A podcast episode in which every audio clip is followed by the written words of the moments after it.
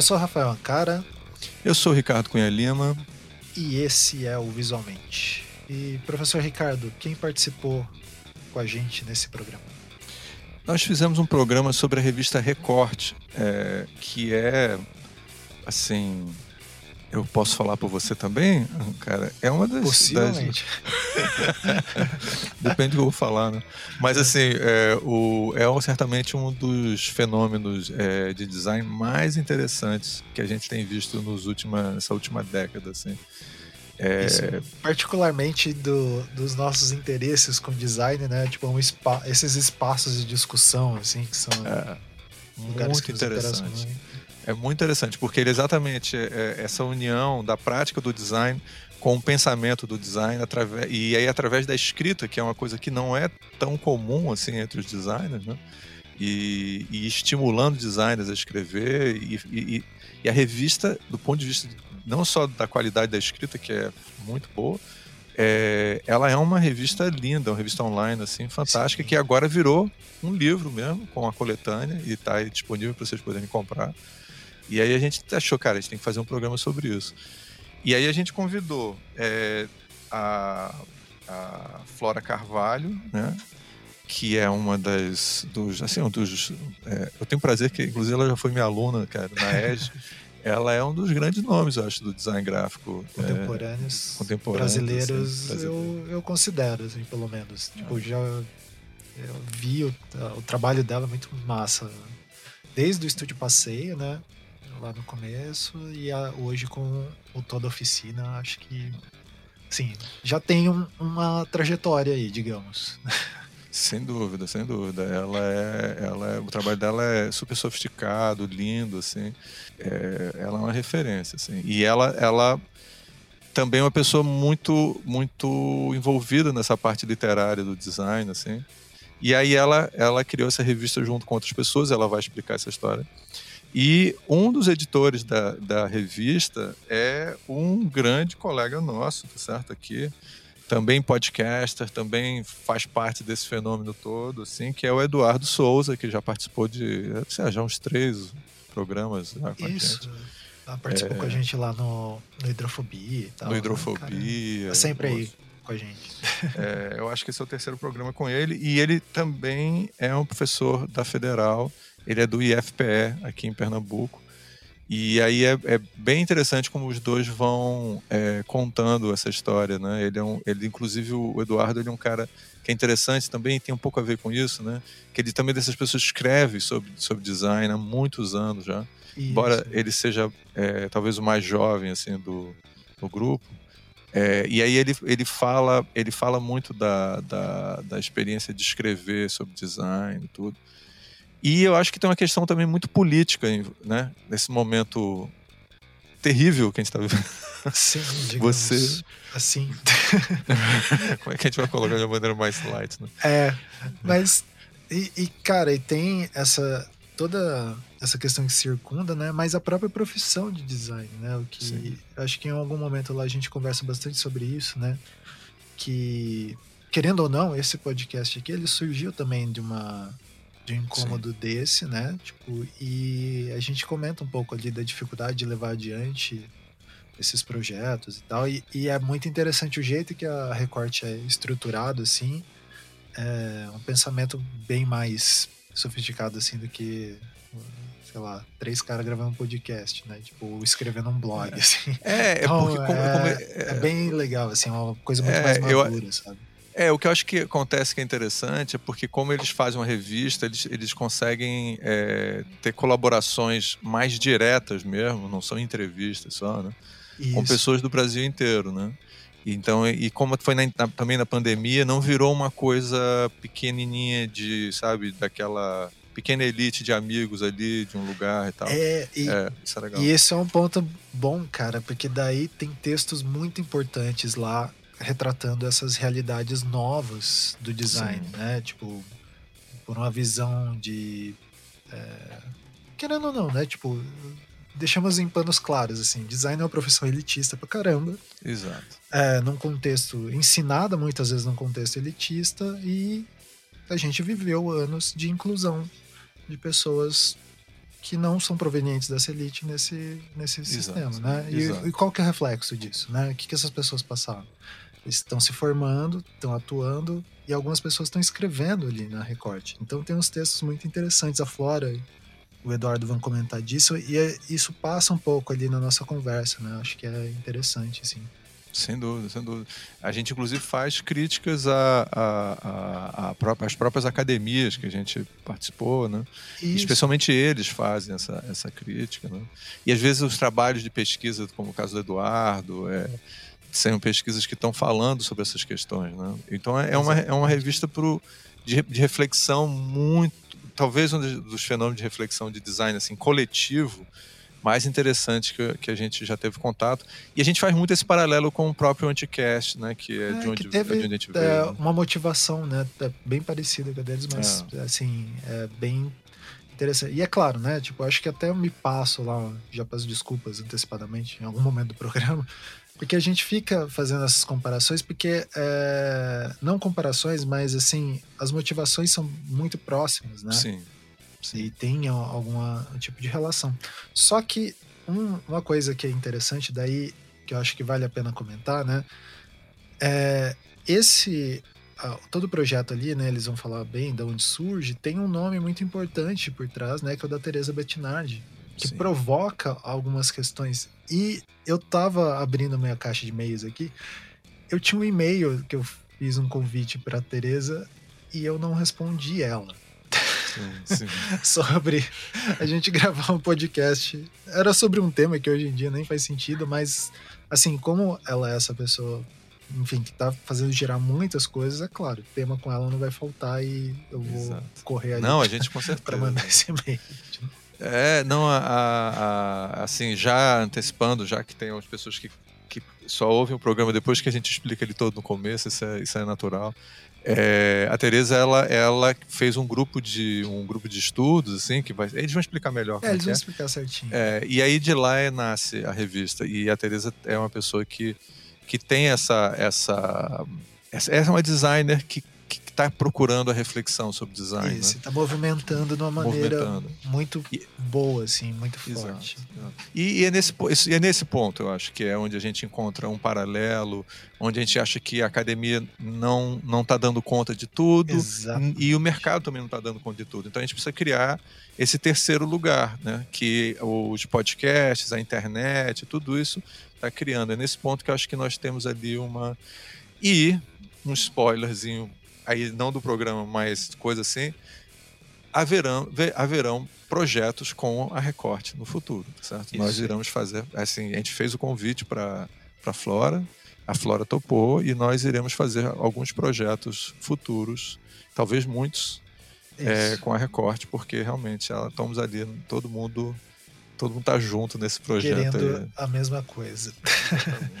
Bom, então, é, sempre lembrando, né? Se você gosta do Visualmente, contribua lá no Padrim, é, visualmente.com, é, é, padrim.com.br barra visualmente. Daí você consegue contribuir lá a partir de cinco reais.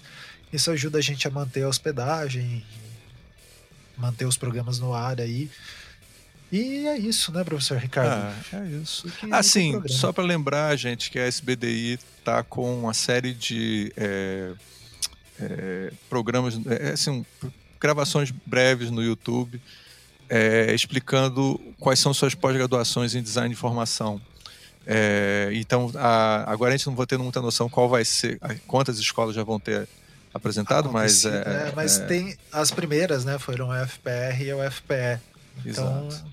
É, procurem lá na internet. Dê uma olhada lá, é uma oportunidade para vocês conhecerem mais as pós-graduações, não ficarem tão perdidos, conhecerem as tradições, conhecerem as linhas, a, a cabeça das pessoas, ver as, a cara das pessoas também que estão à frente delas. E é, é, se você tem interesse para graduação, eu recomendo dar uma passada por lá. Isso. Então, fiquem com o programa.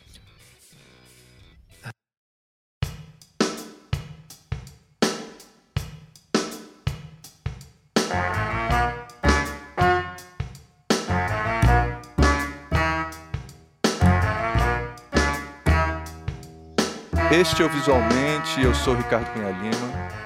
É, estou aqui, claro, com o meu grande parceiro e amigo Rafael Ancara. Olá, pessoas, tudo jóia?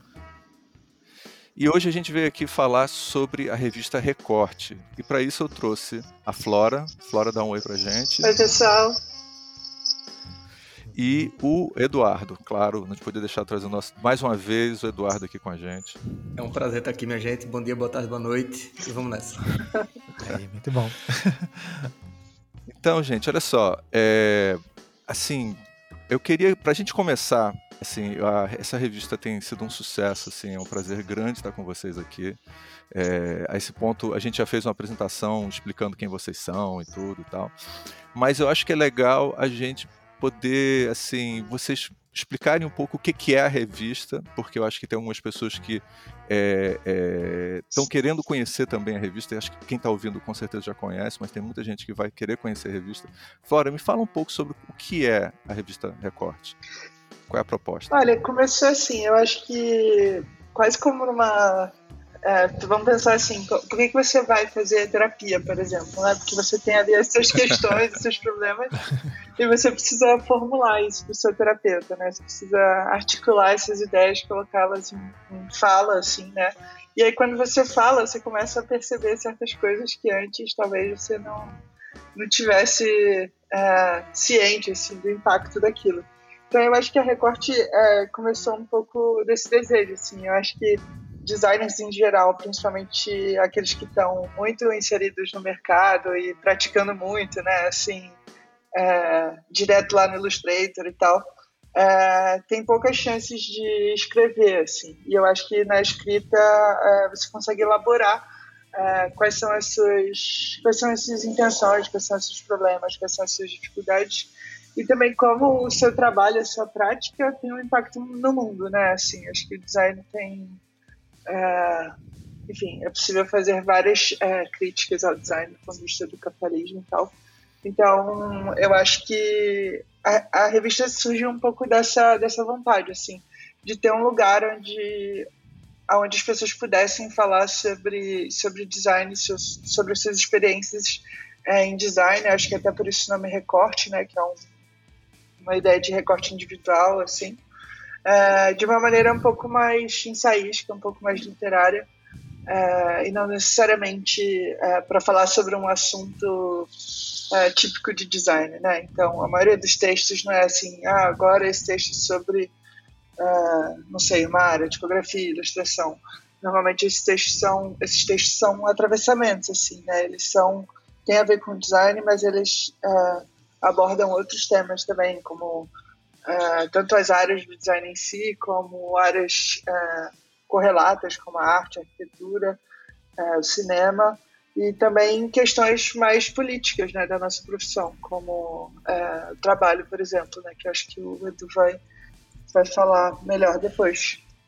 Excelente, Flora. É, cara, assim, você, depois de toda essa belíssima descrição, eu queria saber como é que você começou com a revista? O que, que te levou a, a, Como é que foi essa história? Assim, como é que isso começou? É, vou contar a versão, a versão um pouco mais longa da história. Perfeito. Que, na verdade, é... começa... Estamos aqui para isso. Exatamente. É, que, na verdade, começa quando a Teresa Bettinardi chegou, assim, no, no começo da, da pandemia e jogou uma bomba, assim, na época que acho que todo mundo sentiu os efeitos, que ela disse que ia fazer um clube do livro, assim. Então, ela escolheu uma bibliografia em, é, de livros é, sobre design, e aí ela dividiu esses livros em dois grupos, e aí a cada mês, é, cada grupo discutia um livro, assim. Então... Que tipo de livro ela estava? Ela tava? Eu, eu sei, eu estou perguntando, mas eu prefiro ouvir de você. Que tipo de livro, assim? Qual era, qual era, qual era a pegada, assim, dela, assim, você acha? Ou não tinha, nem, não tinha uma linha, assim? Ah, eu acho que a, a, a, linha principal era tentar procurar é, livros que fossem em português, assim. Então, uma, uma das, um dos grupos só discutia livros em português, que foi o que eu participei, Uh, e, o outro, e o outro grupo discutia livros uh, tanto em inglês quanto em português, né? Então, uh, nisso, isso, isso até depois acabou revelando uma certa demografia, assim, da quantidade de designers que a quantidade de designers que aderiu ao, ao grupo somente em português foi muito maior do que do grupo híbrido, digamos. Então, acho que isso também era um indicativo de que precisamos de mais publicações em português, né? Então, uh, tiveram alguns livros, assim, que eu, eu li um pouco livros dos, dos dois uh, dos dois grupos, assim, mas acho que uh, teve A Forma do Livro, do Ian Tickle, que foi o que eu acabei escrevendo sobre, teve uh, da Corita Kent, né, que é aquela, aquela freira americana que foi professora de design. tiveram mais alguns, tiveram alguns sobre tipografia, é, alguns sobre estúdios de design. Pô, bacana. O que mais, Edu? É, foi bem variado, assim. É, eu participei do outro grupo, que o grupo inglês e português, assim.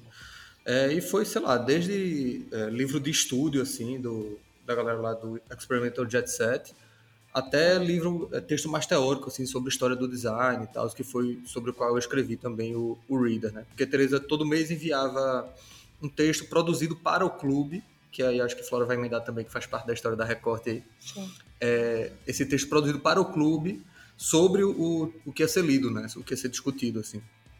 É, e aí isso foi, foi se montando, mas era muito variado. Era realmente sobre ah. inquietações em geral de designer, né? De designers em geral, assim.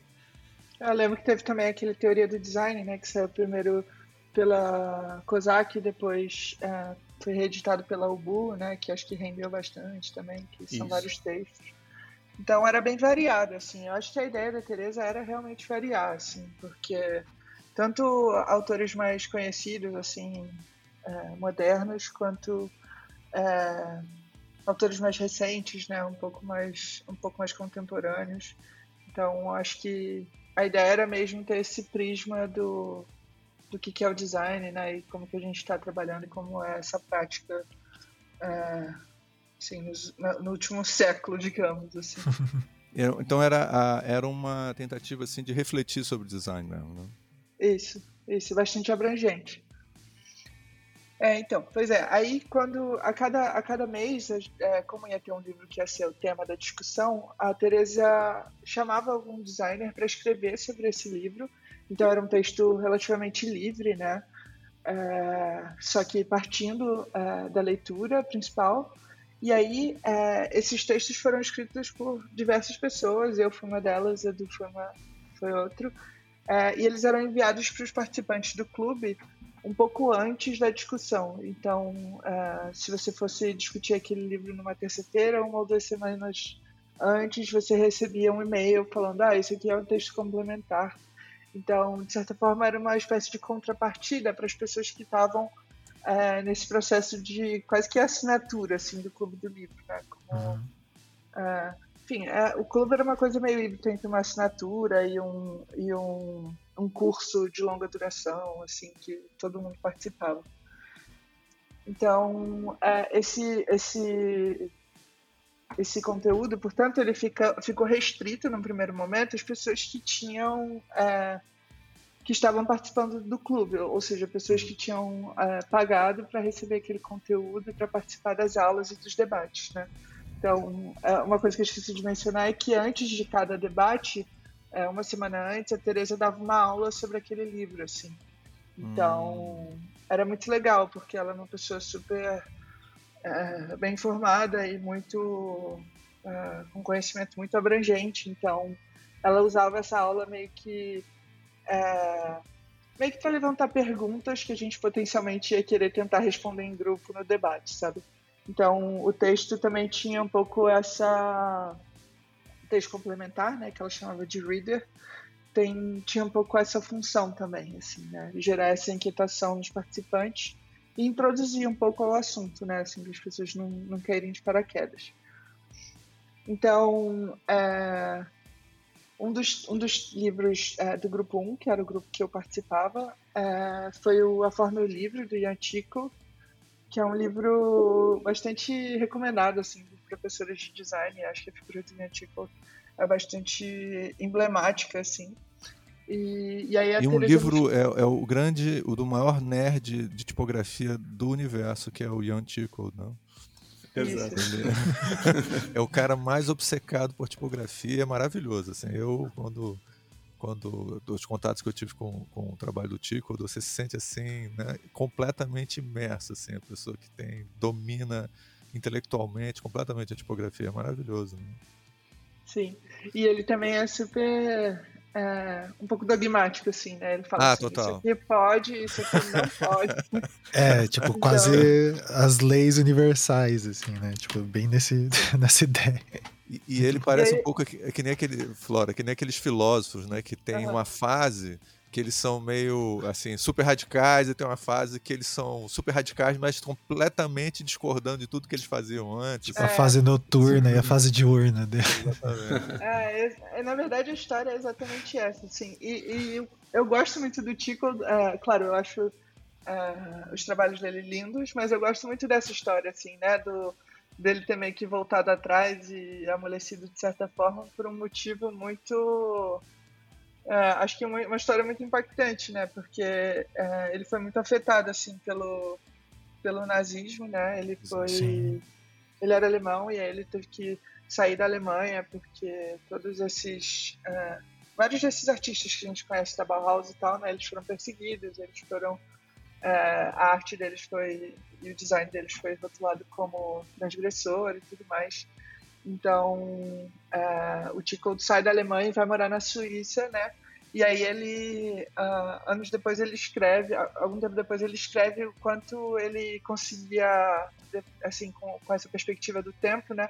Quando ele conseguia olhar para trás e associar o, o pensamento e a fala dele, o discurso uh, dogmático. Uh, modernista, né? Ele era um super dogmático modernista, depois ele vira um um, é, ele, um, ele passa a valorizar a, a qualidade tradicional da tipografia tradicional e tal. E aí ele, então, se você estuda ele, você estuda tudo, né? Porque ele, ele aborda é. todos os pontos de vista, né? Ele Mas fez todas... tudo, só que é ao contrário. Assim. Exato. é muito bom. Ele viveu a vida ao contrário, assim. Sim o arco de redenção dele é maravilhoso, né? Assim. É. Mas hein, o que acho legal que você falou muito, né, Flora, é que ele é sempre dogmático. Quando ele é modernista, Sim. ele é um modernista dogmático. Quando ele é mais tradicionalista, é um tradicionalista dogmático. É muito legal. É um cara intenso, né? ele é muito intenso.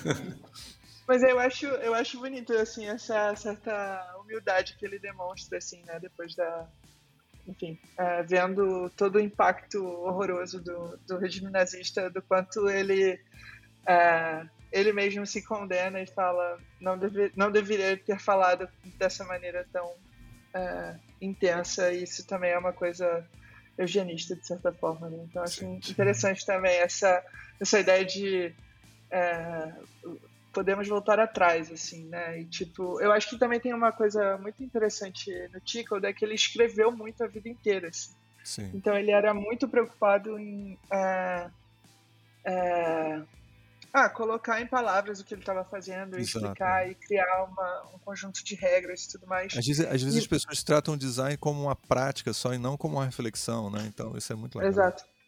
É, que foi, isso acabou, acho que de certa forma acabou influenciando também na criação da revista, né? Já que esse, esse texto foi o embrião, assim. E ah, esqueci o que eu ia falar. Mas... Não, aí você falar que você, você escreveu esse texto sobre o, o, a forma do livro. Eu me lembro até quando saiu o texto, eu li ele. Sim. E aí você. Eu, pronto, aí você continua. E aí, então, aí a Teresa enviou, e, cara, assim, é, acho que vocês vão é, concordar comigo que escrever é uma atividade super difícil, assim, né? Não importa Sim. se você esteja na academia ou. É, qual seja o seu contexto, assim, o contexto da sua prática, é sempre uma, uma tarefa que tem um desgaste emocional, físico e um certo estresse envolvido, assim. É, muito estresse envolvido. É, mas ao mesmo tempo tem uma recompensa muito boa, assim, né? No sentido de que quando você termina, você se sente aliviado e você também fica feliz de ter colocado aquilo no mundo, assim, né? Do ponto de vista que outras pessoas podem é, podem aproveitar disso em, em, suas próprias formações e ter algum impacto na vida delas. Então, é, como grande é, leitora e admiradora da literatura, isso, isso para mim é, soa muito bem, assim. Então, é, quando, quando eu terminei de escrever o texto, eu fiquei assim, poxa, deu tanto trabalho, né? Seria tão bom que mais gente pudesse ler.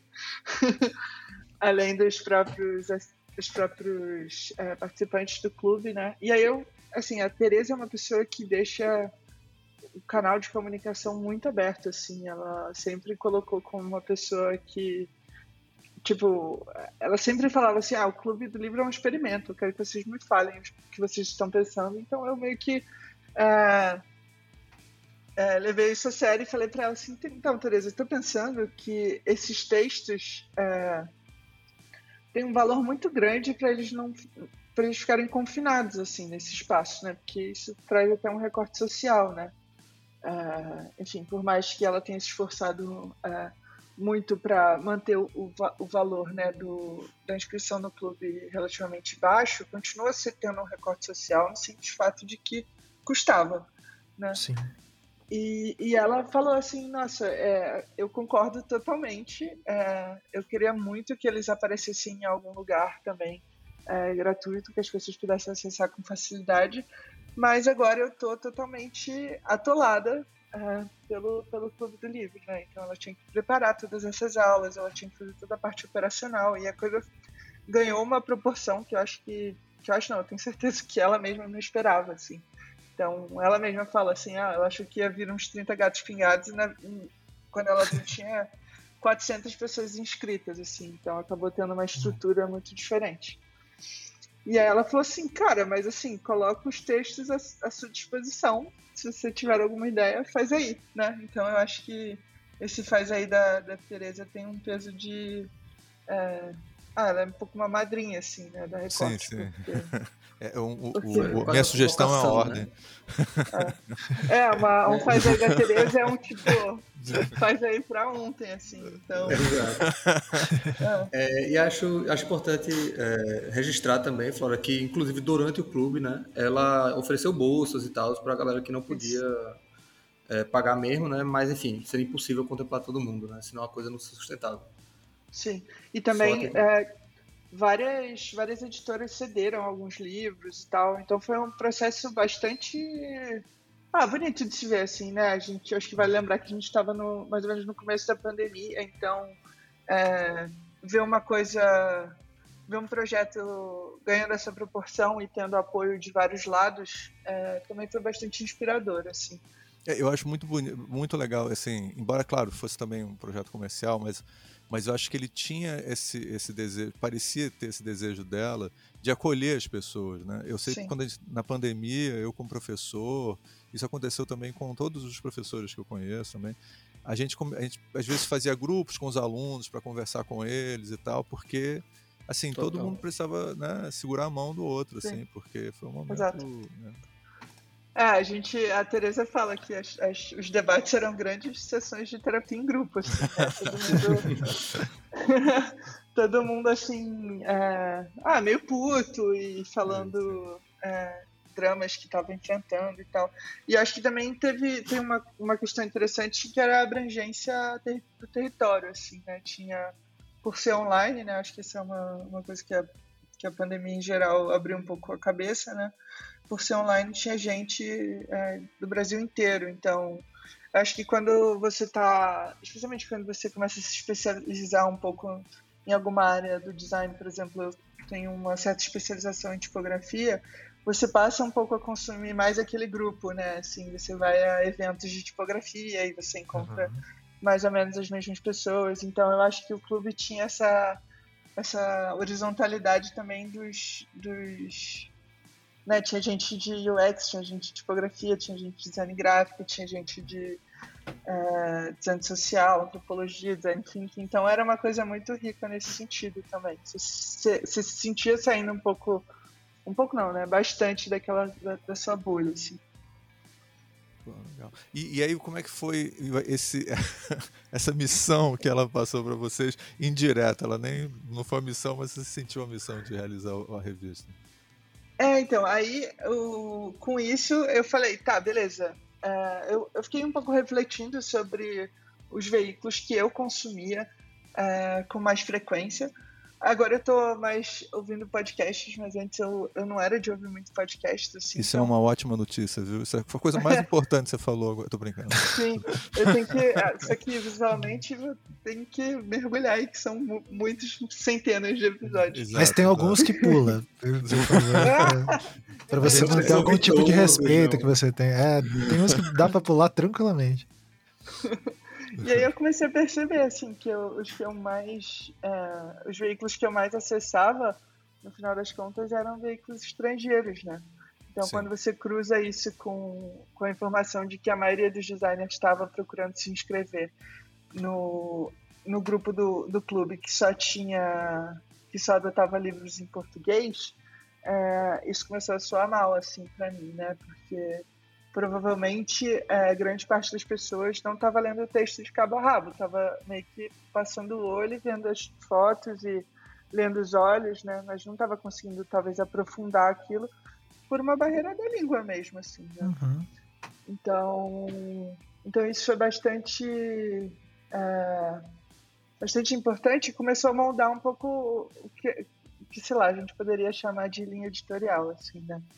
É, na época eu tinha muita ajuda da Dominique, né, que era minha sócia no passeio. Ela é uma pessoa super inteligente, super escreve muito bem, então ela ficou me ajudando muito assim a conseguir escrever esses textos assim de dizer o que era recorte. Ela, ela também é, teve a ideia do nome e tal. É, e aí eu entrei meio que na, numa função de, de design, assim, né? Que, que era de colocar um site no ar em tempo recorde, assim, né? Porque a minha a ideia inicial era fazer a revista online e eu sempre quis também que tivesse uma edição impressa, justamente porque é um registro mais perene, assim. Então, em pouco tempo eu meio que fiz o, o, o site, assim, é, levando em consideração os textos do clube, né? Então, eu já fui prototipando com, com as informações que eu tinha dos textos do clube, né, que a Teresa tinha cedido. E aí, a partir disso, a cada. É, quando, quando a gente lançou o, o, o site da Recorte em março de 2021, a gente já subiu ele com todos os textos do clube lá. Então, acho que isso foi uma coisa que deu um gás inicial muito bacana, assim, né? Porque a pessoa entrava e já tinha coisa, né? Acho que se você entra no veículo novo e tem tipo um texto, talvez uh, não anime tanto, mas acho que quando pessoas entraram e já tinha aquela profusão ali, uh, foi uma foi uma frenesia, assim, eu acho, assim, tipo, enfim, uh, as métricas que a gente tem eram os acessos, os seguidores e tal. Então foi uma mistura de tipo, poxa, que bom que a gente já tem um, um corpo para publicar e Uh, e também, sim, estávamos, uh, estava, estávamos certos de que uh, isso é uma coisa que está faltando, né? Então... então foi um reflexo um pouco do, do daquele momento, né? Um momento que, que, onde as pessoas estavam querendo refletir, querendo entender esse mundo. É, é... Eu vou passar rapidinho para o Eduardo também, para ele falar um pouco de como é que foi esse, esse ponto de vista e essa coisa também interessante que você falou, falou Flora, que ele era, era, um, era um encontro do Brasil inteiro, né? Designers no Brasil Sim. inteiro que estavam interessados podiam estar falando, né? E aí o, você, tava, você que é carioca, mas estava em São Paulo, você mesmo já era uma mistura ali cultural já razoável, né? e aí, é, e aí e o Eduardo vindo aqui de Recife, né?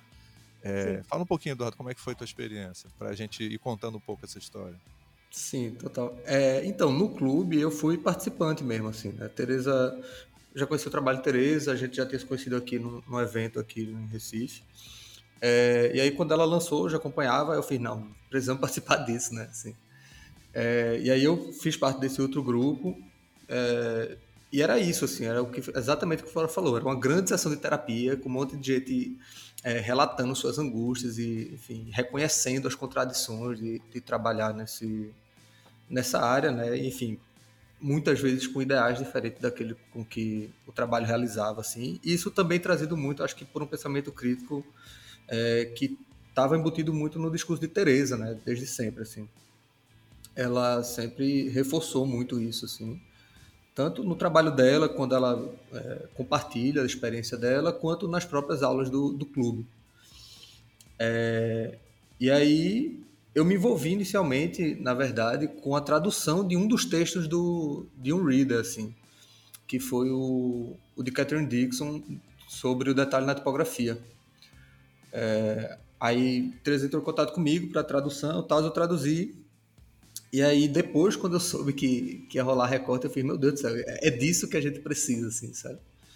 É, que entra muito uma conversa que foi muito recorrente, assim, é que não existia essa produção de, de é, entre aspas, né, do mercado assim, de conhecimento no, no Brasil, né?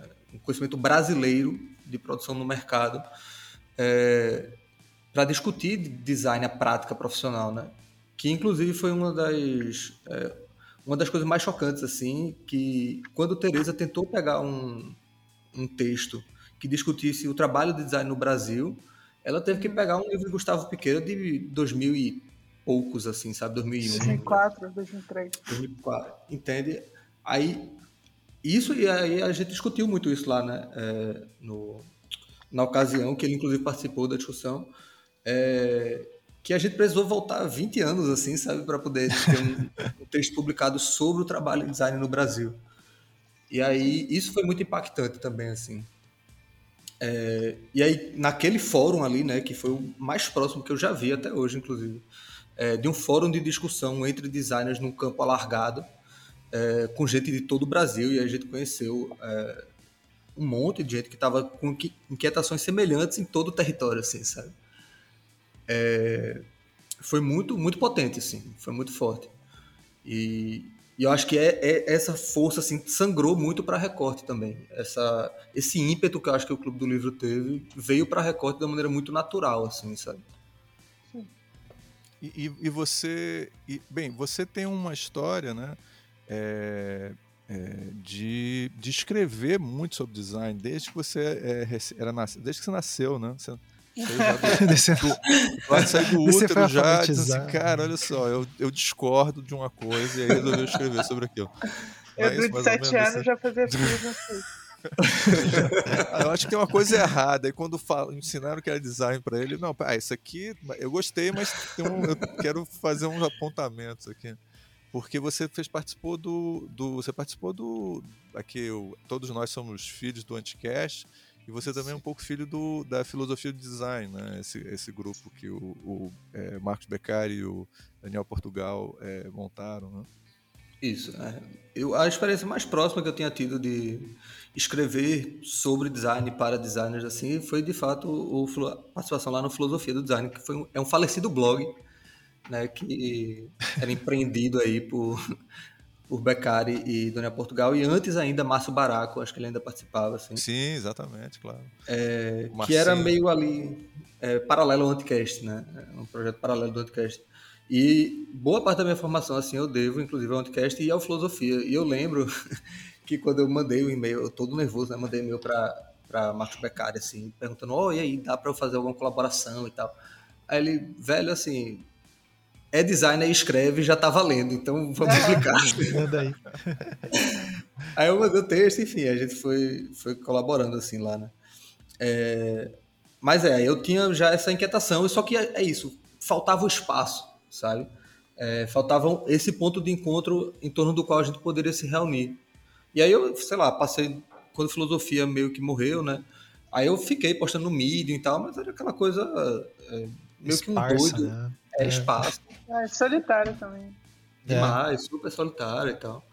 É, e aí, quando surgiu a recorte, eu fiz, não, aqui sim a gente tem um, um, projeto que vale a pena empreender esforço, sabe? Uma coisa coletiva, assim. É, que tá todo mundo meio que... A gente viu, né, no Clube do Livro, pra, é, ao vivo, assim, né, remoto, é, como estava todo mundo inquieto, né? Sentindo essas mesmas coisas, essas mesmas angústias, e aqui a gente pode debater. Aí, quando eu, eu traduzi, depois saiu a, a, revista mesmo, acho que as meninas já entraram em contato comigo, nem lembro como é que foi exatamente. Falou, é, mas eu já tinha um texto para escrever e fiz, deixa eu mandar, não sei o quê. Eu brinco que eu, sempre que eu tô desesperada, querendo chorar, que não tem texto para publicar, o, o Edu aparece. Basicamente. Ele sente a distância, a, a, minha, a minha dor. Não, o Eduardo ele tem um problema, porque ele tem que escrever alguma coisa de tantas em tantas horas. Assim. Se você vai no Twitter dele, assim, o Twitter dele é tipo, é, diariamente ele ataca umas quatro vezes por dia, pelo menos. Assim. Se ele passa algumas horas sem escrever, aí sei lá o que acontece. Começa a ligar assim. ele, né? Dá... Começa a tremer, assim. É, se ele passar mais de oito horas sem twittar, a gente liga pra Gabi, corre, se acontecer alguma coisa com o cara, né? Tipo. A Gabriela Araújo, que é uma super designer, esposa dele, cara, assim, a gente. Gabi, o que que houve? O Eduardo tá bem? então, ó, isso daí que o Ricardo provocou o Eduardo a contar essa breve história ali da vida dele. é, eu acho que é legal. Talvez aí que tá o Ricardo. Eu sempre faço isso, questão de falar que o, Eduardo, que o Ricardo está velho, né? Então. Ah, sim, claro, é importante. Essa é a parte. Como se eu não estivesse ficando velho. Eu tô percebendo isso cada vez mais dando aula, né? Mas exato, assim. Exato. Acho que é uma preocupação. O Anticast ele vai surgir muito dessa preocupação ali que é uma coisa muito genuína ali do final do, dos anos 2000 e tal, e quem se formou nos anos 2000 dessa tra... pelo menos Quando em você design. fala dos anos 2000, você tá falando da primeira década, né? Isso, a primeira década dos anos 2000. Eu pensei que a gente já tava chegando no ano 3000, eu falei, caralho, será que eu tô... Não, você tá velho mesmo. Que nem... Não, então, não eu, eu, você fala... eu, eu já morri e tô... Mas quando eu falo ah, no início dos anos 1900, você pensa 1930? Não, você pensa 1900. Não, você está certíssimo. Eu tô só tendo uma viagem licérgica aqui. então, é, que é da formação, né, da graduação, acho que os... Pro... É claro, né, a gente pode esmiuçar isso daí, né, mas... É, assim, a grande irritação nossa para fundar o Anticast e tal, tá, além de ser três desocupados querendo fazer um negócio, era muito que a gente não tinha acesso a coisa a discussões de artes, filosofia dentro da graduação. Isso era colocado como se fosse uma coisa muito marginal, assim, né? Tipo, você pensar sobre design ou falar da, da prática tinha que ser só coisas técnicas, né? E isso foi incômodo. É claro que é, eu sou formado em Londrina, né, no interior do Paraná, então isso que o, é, que o Eduardo falou, eu acho que é uma coisa que, do momento, né, de, de, das pessoas conseguirem se agrupar e comentar, só o tipo de uso que a gente tem da internet hoje em dia que seria possível, né, essas pessoas se encontrarem e falar isso. Porque mesmo eu lembro no começo do Anticast, tinha pessoas de vários lugares, só que o tipo de comunicação que a gente tinha era um pouco ainda não era igual hoje, né? Nem as, o Ricardo tem épocas que, quando a gente está escrevendo, semestre passado que a gente estava escrevendo, dando aula, eu falava mais com ele do que com os meus amigos, que, Sim. tipo, o Fabiano, que é meu vizinho aqui, que é meu sócio, meu vizinho, e eu quase não via ele tanto com, e falava tanto com ele quanto com o Ricardo, né? E, e é engraçado porque a gente se acostumou, na, essa coisa que a Flora estava levantando, assim, a gente se acostumou com essa convivência, porque eu me lembro que a primeira vez que a gente escreveu um artigo juntos, é, eu me lembrava que eu achava estranho a gente ficar tanto tempo conversando. É, assim. Que foi em 2014. Era, é, tipo, é, não... não... era normal isso, a gente ficar horas e horas conversando, e aí, como se tivesse eu e ele sentado aqui. Mesmo fazendo podcast com frequência, esse, essa, essa convivência, como se a pessoa estivesse virtualmente sentado do teu lado, isso é uma coisa da pandemia mesmo. Né? Isso, e e assim, eu acho legal que vocês conseguiram juntar isso, porque eu lembro de várias iniciativas que tiveram, e sempre iniciativas de estudantes, assim, né? É, e daí, assim, é, valorizo muito essas iniciativas de estudantes e, e, eu gostava de fazer parte disso enquanto estudante, mas às vezes a gente começa a trabalhar, começa a ter outros interesses e a gente larga de mão, né? E daí é bem legal é, da forma que vocês fizeram, porque daí ele tem essa robusteza, né, de Sim. ir para frente. Importante e a... saber, né, é, hum. cara, que tanto a Flora quanto o Eduardo, eles já não são mais estudantes, assim, eles... Dizer, isso, exatamente, eles são profissionais. profissionais isso. há muitos anos tal. Então, essa é...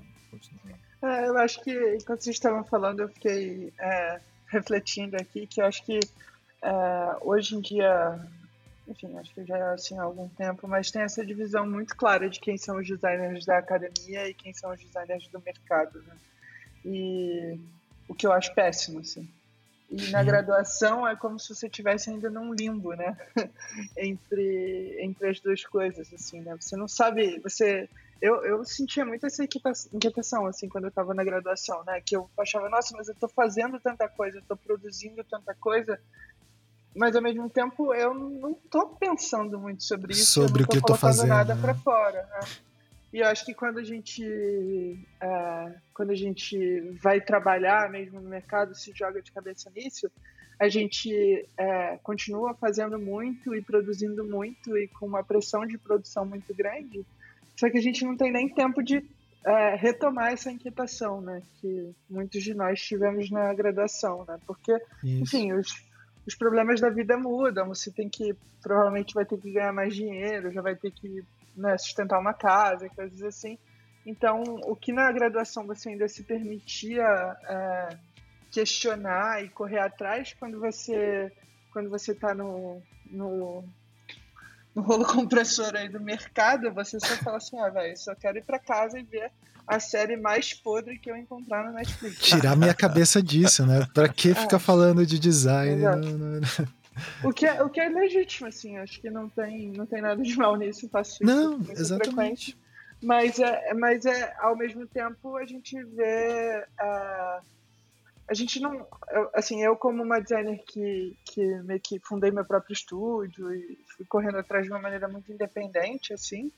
Uh, eu nunca parei para ler uma. Assim, falo isso com um pouco envergonhado, assim, mas eu nunca parei, parei para tentar ler uma revista científica e, e, tentar descobrir o que, que as pessoas estão pesquisando, sabe? Né? Mas daí, é... É, Flora, a vergonha, na verdade, é da revista científica, que é escrita é. de um jeito que não é acessível para as pessoas, né? Então, é. é. tem também um, um não, problema. Não é, só, não é só uma questão de ser acessível, né? ela, ela tem um, um formato que é, não é só a pessoa entendeu ou não o que está sendo falado, ela é escrita para o técnico, né? Então, é essa coisa, né? O, é, o técnico pra, acadêmico, pra... né? Exato, é, é, é, acho, que, acho que você falou é importante, né? Sim. É, eu acho que também se você quer cativar um público mais jovem ou um público que não é, não está lendo necessariamente esse, esse tipo de linguagem, né? Esse idioma quase com Isso. tanta frequência, você precisa quebrar um pouco esse, esse padrão ABNT e, e entrar numa coisa um pouco mais pessoal, um pouco mais literária, né? Eu acho que. Sim. Inclusive, quando, quando pessoas da, pessoas da academia, né? É horrível falar isso porque, de certa forma, incentiva essa divisão, mas muitas, muitas pessoas que é, estão ou fizeram mestrado, doutorado, que escreveram na Recorte, a primeira coisa que a gente falou foi tipo assim, cara, é, agora você vai tirar férias desse seu trabalho, né? Assim, agora que a gente quer que você faça o que você tem vontade de fazer e o que, te inquieta e o que, que, uh, que, que te deixa puto, o que, que te faz rir ironicamente da, da nossa profissão e tudo mais. É, e. Não, isso é bem legal, né? Essas adequações de texto. No, no design é interessante, né? É, pensar assim, informação.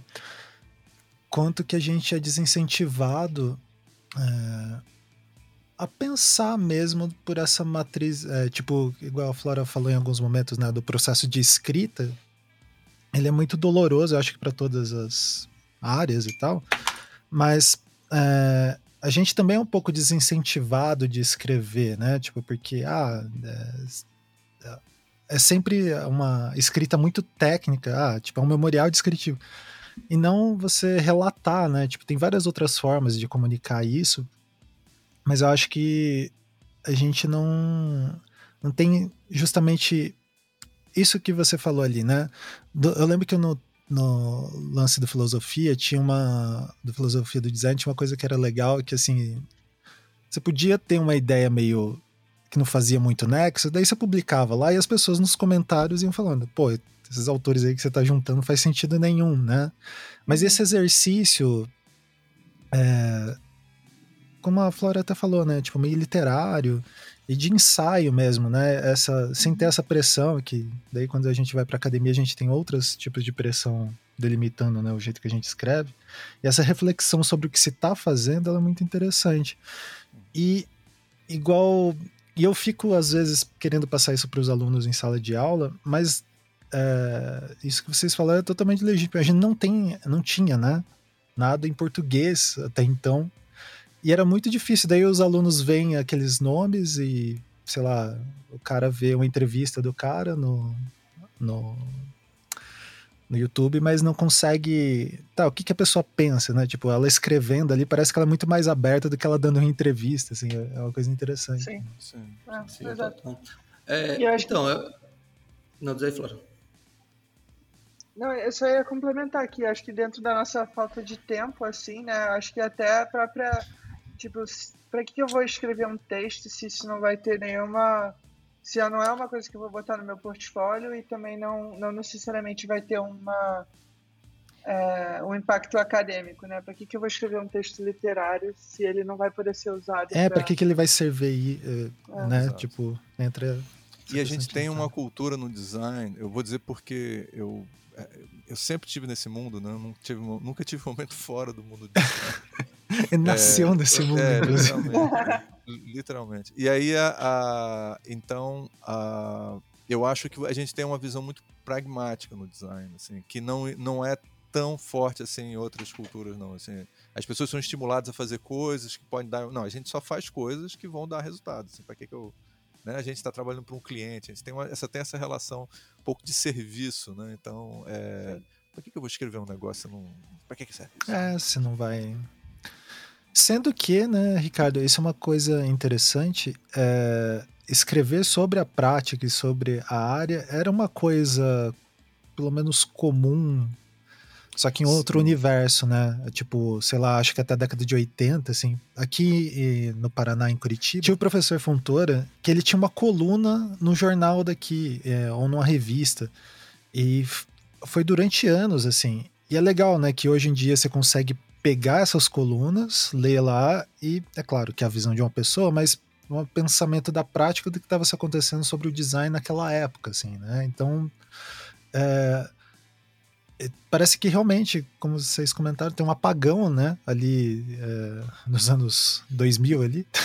Não, e, e, e os pioneiros do design moderno, né? É, é, é, é um cara. a gente, você, a gente fez vários programas sobre, sobre os textos desses grandes pioneiros modernistas que eles escreviam o tempo todo, né? Eu é, partia lembro... do manifesto, né? Tipo, as ideias partem desses manifestos, né? Tipo, eu me lembro que quando o, o, grande professor da Bauhaus, né? O, o Mohol... a gente fala Moholy-Nagy, mas parece que a pronúncia correta é Moholy-Nod, mas esquece isso, Moholy-Nagy, tá? É, ele chegou para montar né, a nova Bauhaus nos Estados Unidos. Ele encontrou com Paul Rand, que era jovem e tal. E aí ele perguntou pro Paul Rand se ele lia a teoria da arte e tal. Ele falou, não, eu não eu me interesso só. Ele aí ele fala assim, que pena. Tipo, naquele momento, ele. O que, que foi a reflexão dele, assim? É, é, tipo, é um desperdício, né? Um cara inteligente, talentoso que nem você, não tá lendo e, e pensando sobre teoria é, é estética, né? E aí eu acho que, cara, é, então teve esse, tinha esse momento, e eu acho que na medida que a profissionalização, é, o design passou a ser um termo profissional, talvez a gente tenha perdido alguma coisa mesmo, assim, né? É, e possivelmente. Gente, e gente, aí eu fico, agora vou botar uma hipótese aqui provocadora, tá? Que o visualmente ele, ele, ele a gente cria, a gente cria polêmicas artificiais. Isso é uma das, das funções do visualmente. Assim. Então, é, e aí eu testo. Algumas, algumas não são, algumas não são completamente absurdas, tá? É, será que a gente está vivendo um momento é, desses, assim, um momento em que o, os designers, especialmente aqui, e que eu acho isso eu dizer isso com muito orgulho, aqui no Brasil, né? É, a gente está vivendo isso. Eu acho que a gente começou a ver isso com o, a, essa geração do Anticast, né? É, que hoje está começando a se aproximar dos 40 anos, né? Menos o Beccari, que é, sempre foi novo, né? Quando, ele, quando chegar no ano 3000, ele vai fazer 40 anos. Mas a, a é, eu acho que eu estou percebendo alguma coisa. Por exemplo, no, na época do, do, do Anticast, era muito a questão da filosofia. E agora eu uhum. vejo que, nesse contexto, não só da pandemia, mas também da uma certa presidência aí que a gente está tendo, e inclusive uma tendência de extrema direita no mundo, né? A questão política virou uma questão de sobrevivência também, né? E ela se junta com a questão ecológica. É, assim, não dá para ser um ser humano pensante sem estar tá pensando nessas coisas agora, né? O que, que você acha, Flora? Com certeza. Eu acho que é uma talvez no começo dos anos 2000 a gente estivesse um pouco mais esperançoso, um pouco mais né, com mais tempo para refletir, e talvez essa coisa da, da filosofia, mas eu acho que agora é, tem um senso de urgência muito, muito grande, né? Então, é, que aí entra um pouco nessa questão do, do zeitgeist, né? Porque Sim. a gente não pode deixar nada para amanhã, assim, né? As pessoas estão acho que especialmente na pandemia, né? A gente não pode deixar nada para amanhã mesmo, porque as pessoas estão morrendo, sabe? Assim.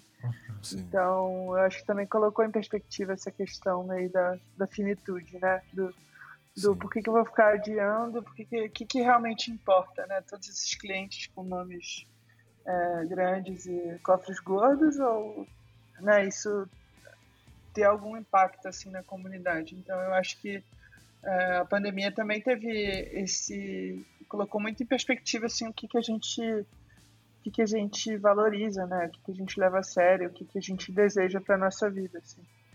É, e uma Mas... coisa que eu, eu, eu, fala, fala, fala. É que ao mesmo tempo, Flora, é, eu concordo, né? Enfim, com, a, com, o senso de urgência que a gente tem hoje, né? Mas eu acho que a Record, em particular, ela representa um, um, uma resposta a isso, né? Porque, inclusive, uhum. o formato que a gente tende a, a adotar Tipo, a gente não, tá, não fez um perfil no Instagram, entendeu? Para fazer cards Isso. que conscientizem as pessoas. Assim. É. Não tem Acho... perfil no TikTok com dancinhas indicando as coisas. Não é, fale mal do TikTok, não fale mal do TikTok. O TikTok é um grande instrumento de comunicação. Você... Vai perder, vai perder seguidor. Não, não, é porque a gente está querendo fazer uns programas sobre é, design de informação em TikTok. Sim, não, é, é altamente relevante. Eu, inclusive, dou aulas, eu passei a usar TikTok para dar aula de TikTok, que é uma ferramenta muito poderosa, assim, né? Sim, sim. Mas, sim, e aí eu acho que isso meio que amarra um pouco com a recorte, assim. É, ah. Mas nesse contexto, para que ela está sendo utilizada, né? E aí entra nesse, é, ah, nessa dimensão um pouco mais reflexiva. Eu acho que o texto pede, né? Assim, permite, é. pelo menos. É uma espécie de aprofundamento urgente, né? Porque aí também entra muito essa coisa do, do negacionismo, do, né, das pessoas, do, das notícias falsas, da desinformação, né? Então eu acho que é, é difícil ser relevante hoje em dia com ah, sem, sem, sem se aprofundar, né? Nem que seja aprofundamento em, em alguma coisa, sei lá, em não sei, sabe, assim, no TikTok, sabe? Mas eu acho Sim. que é, gerou essa, essa necessidade de, tipo, beleza, mas sobre o que, que a gente está falando, sabe? É, de onde Sim. que isso vem? Então eu acho que surgiu essa urgência, não é do, do de mais conteúdo é, que vai ser esquecido. Sim. É. Tem às vezes, só porque eu estou sentindo que você tá, eu tô sentindo quando você está falando, é um pouco assim, às vezes a gente está falando coisas importantes, mas a gente não está verdadeiramente tentando refletir sobre aquilo, entendeu? Então vira uma coisa um pouco, ah, eu tô puto, aí eu tô boto no Twitter que eu tô puto, mas é, é. é mais do que isso. Não? Sim. É, porque eu acho também, é, ninguém tava querendo só ouvir que tava puto, né? Porque acho que tava todo mundo puto, então, assim...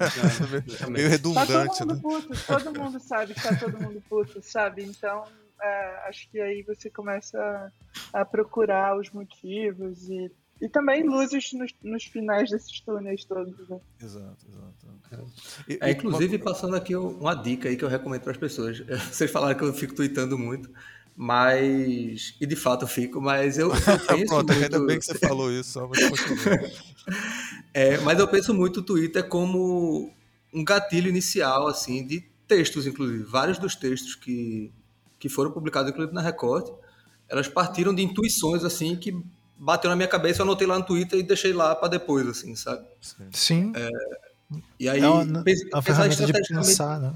Isso, pensar estrategicamente até no uso, né, desse do Twitter, da, da brevidade do Twitter, né? É, que aí acho que se relaciona também um pouco com as potencialidades do TikTok aí que o Ricardo estava mencionando. Eu vou, eu vou fazer um comentário de velho aqui para você. Você sabe que existe um caderno, né? Você pode também anotar no Mas ainda tô mas, né?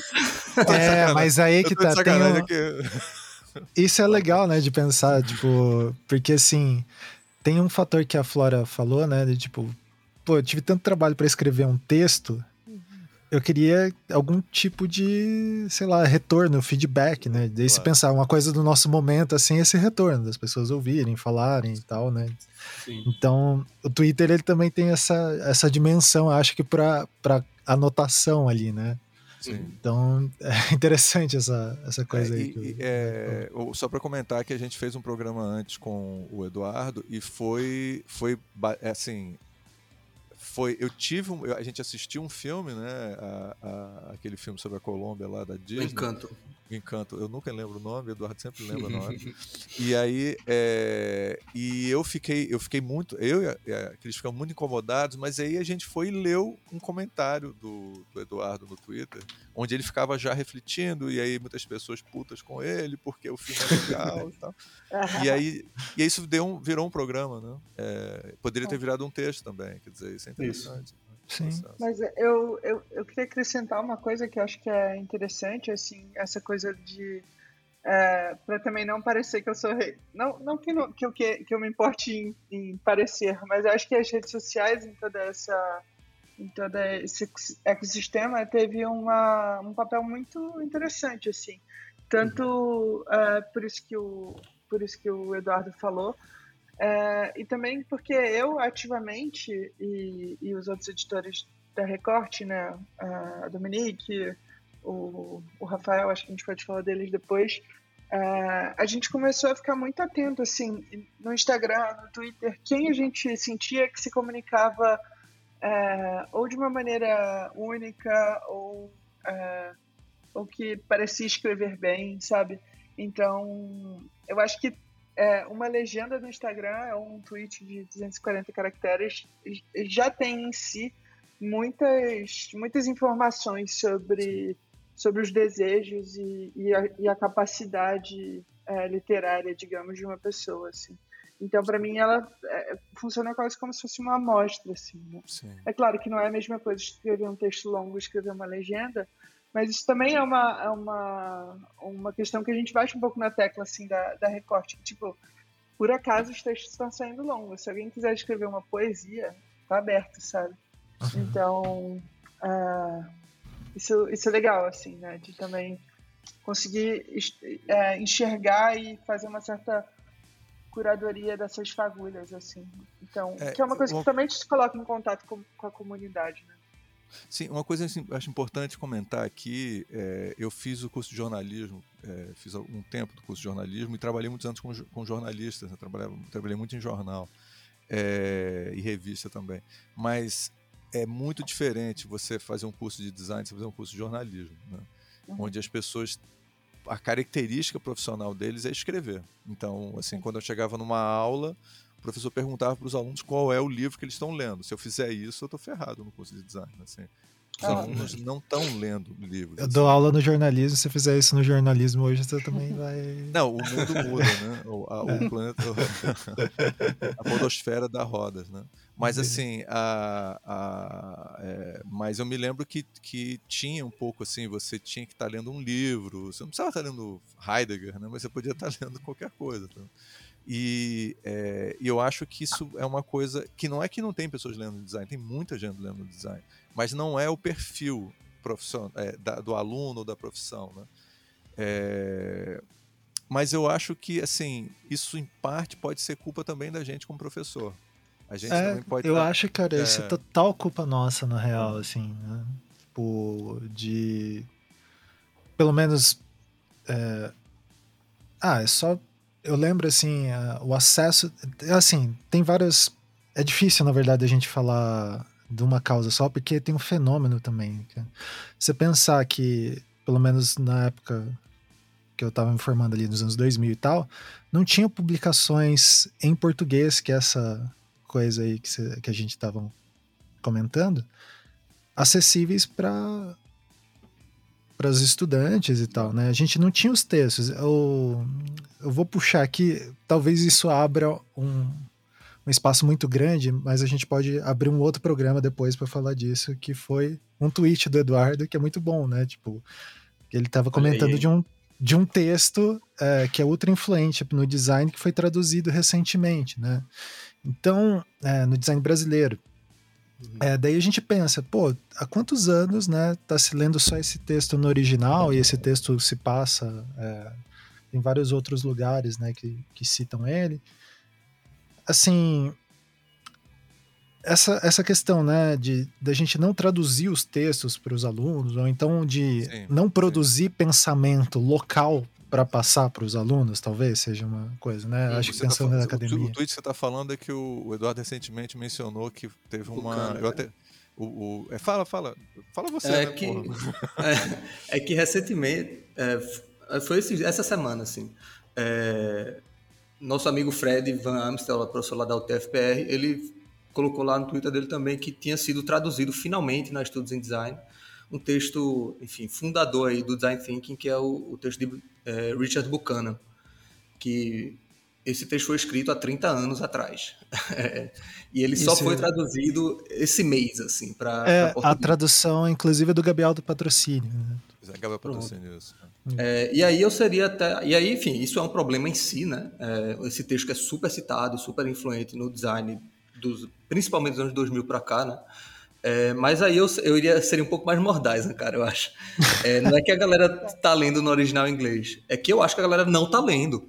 Exato. Assim, é que eu quis ser um pouco mais, como eu diria.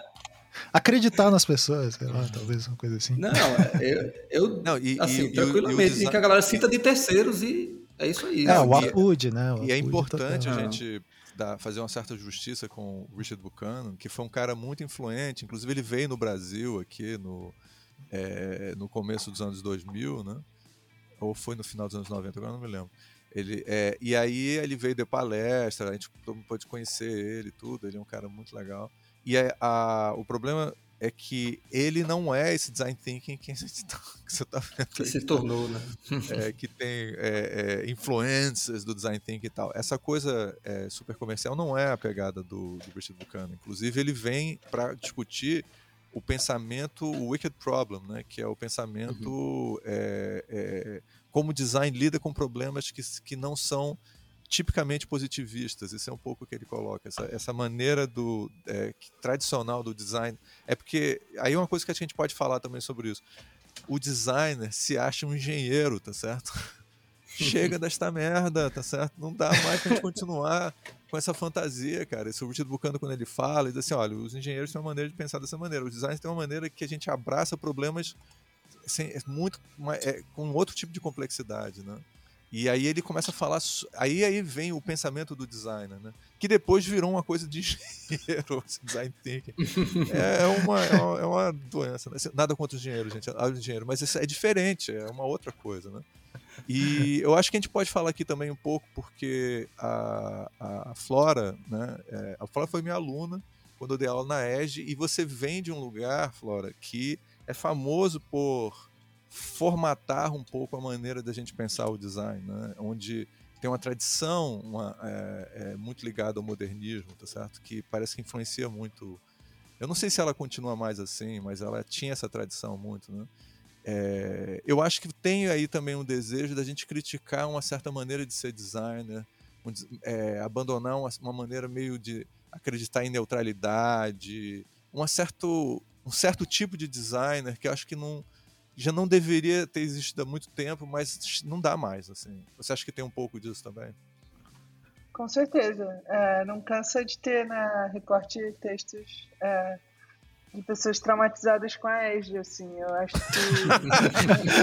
eu, não esperava essa, eu não esperava essa palavra, mas tudo bem. Não, mas sim, tipo. Tá tudo bem, acho assim, tudo a ver, tudo a ver.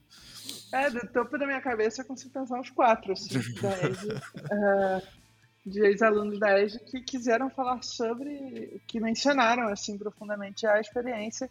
E eu acho que a EJA, de certa forma, ela acaba entrando um pouco, é, acaba sendo um símbolo, né, de toda, de todo esse processo do, do design no Brasil de uma maneira muito importada, né, assim. É, enfim, os fundadores da EJA, é, alguns tinham estudado na Alemanha e aí vieram para cá com esse sonho de criar uma escola que fosse muito parecida com a escola de UME, assim. E é claro que o Brasil tinha outras questões, né? Assim, completamente outras, né?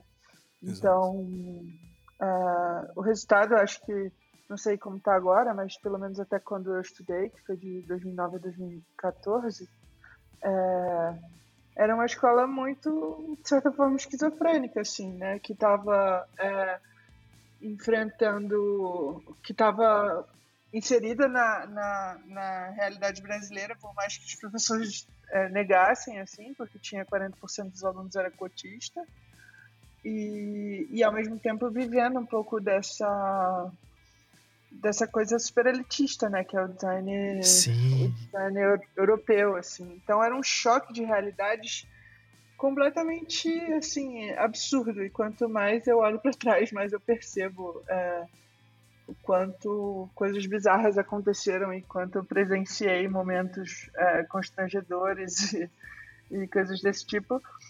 É, ao mesmo tempo que eu olho para trás e eu gosto muito da Edge, assim, tipo, eu eu vim da, do interior do Rio, né? Então eu basicamente morava na Edge, assim. Eu chegava às 8 da manhã e ia embora às 9 da noite todo santo dia, sabe? Então é uma relação conturbada, quase como que você tem com com uma pessoa, com seus pais ou com alguém da sua família. Assim. sim, sim. E acho que por isso que também tem essa paixão tão, tão grande de querer fazer uma diferença, né? Então, os alunos da ESG é, também eram muito engajados politicamente é, nessas questões, assim. Pô, Flora, você falou de um ponto que a gente tava deixando passar, assim, que eu acho que ele é crucial, né? Tipo, a, a gente é, acho que o Ricardo não chegou a pegar, mas a gente é da geração. Eu, pelo menos, eu sou da primeira turma que teve cotas é, uhum. no ensino público, né, superior.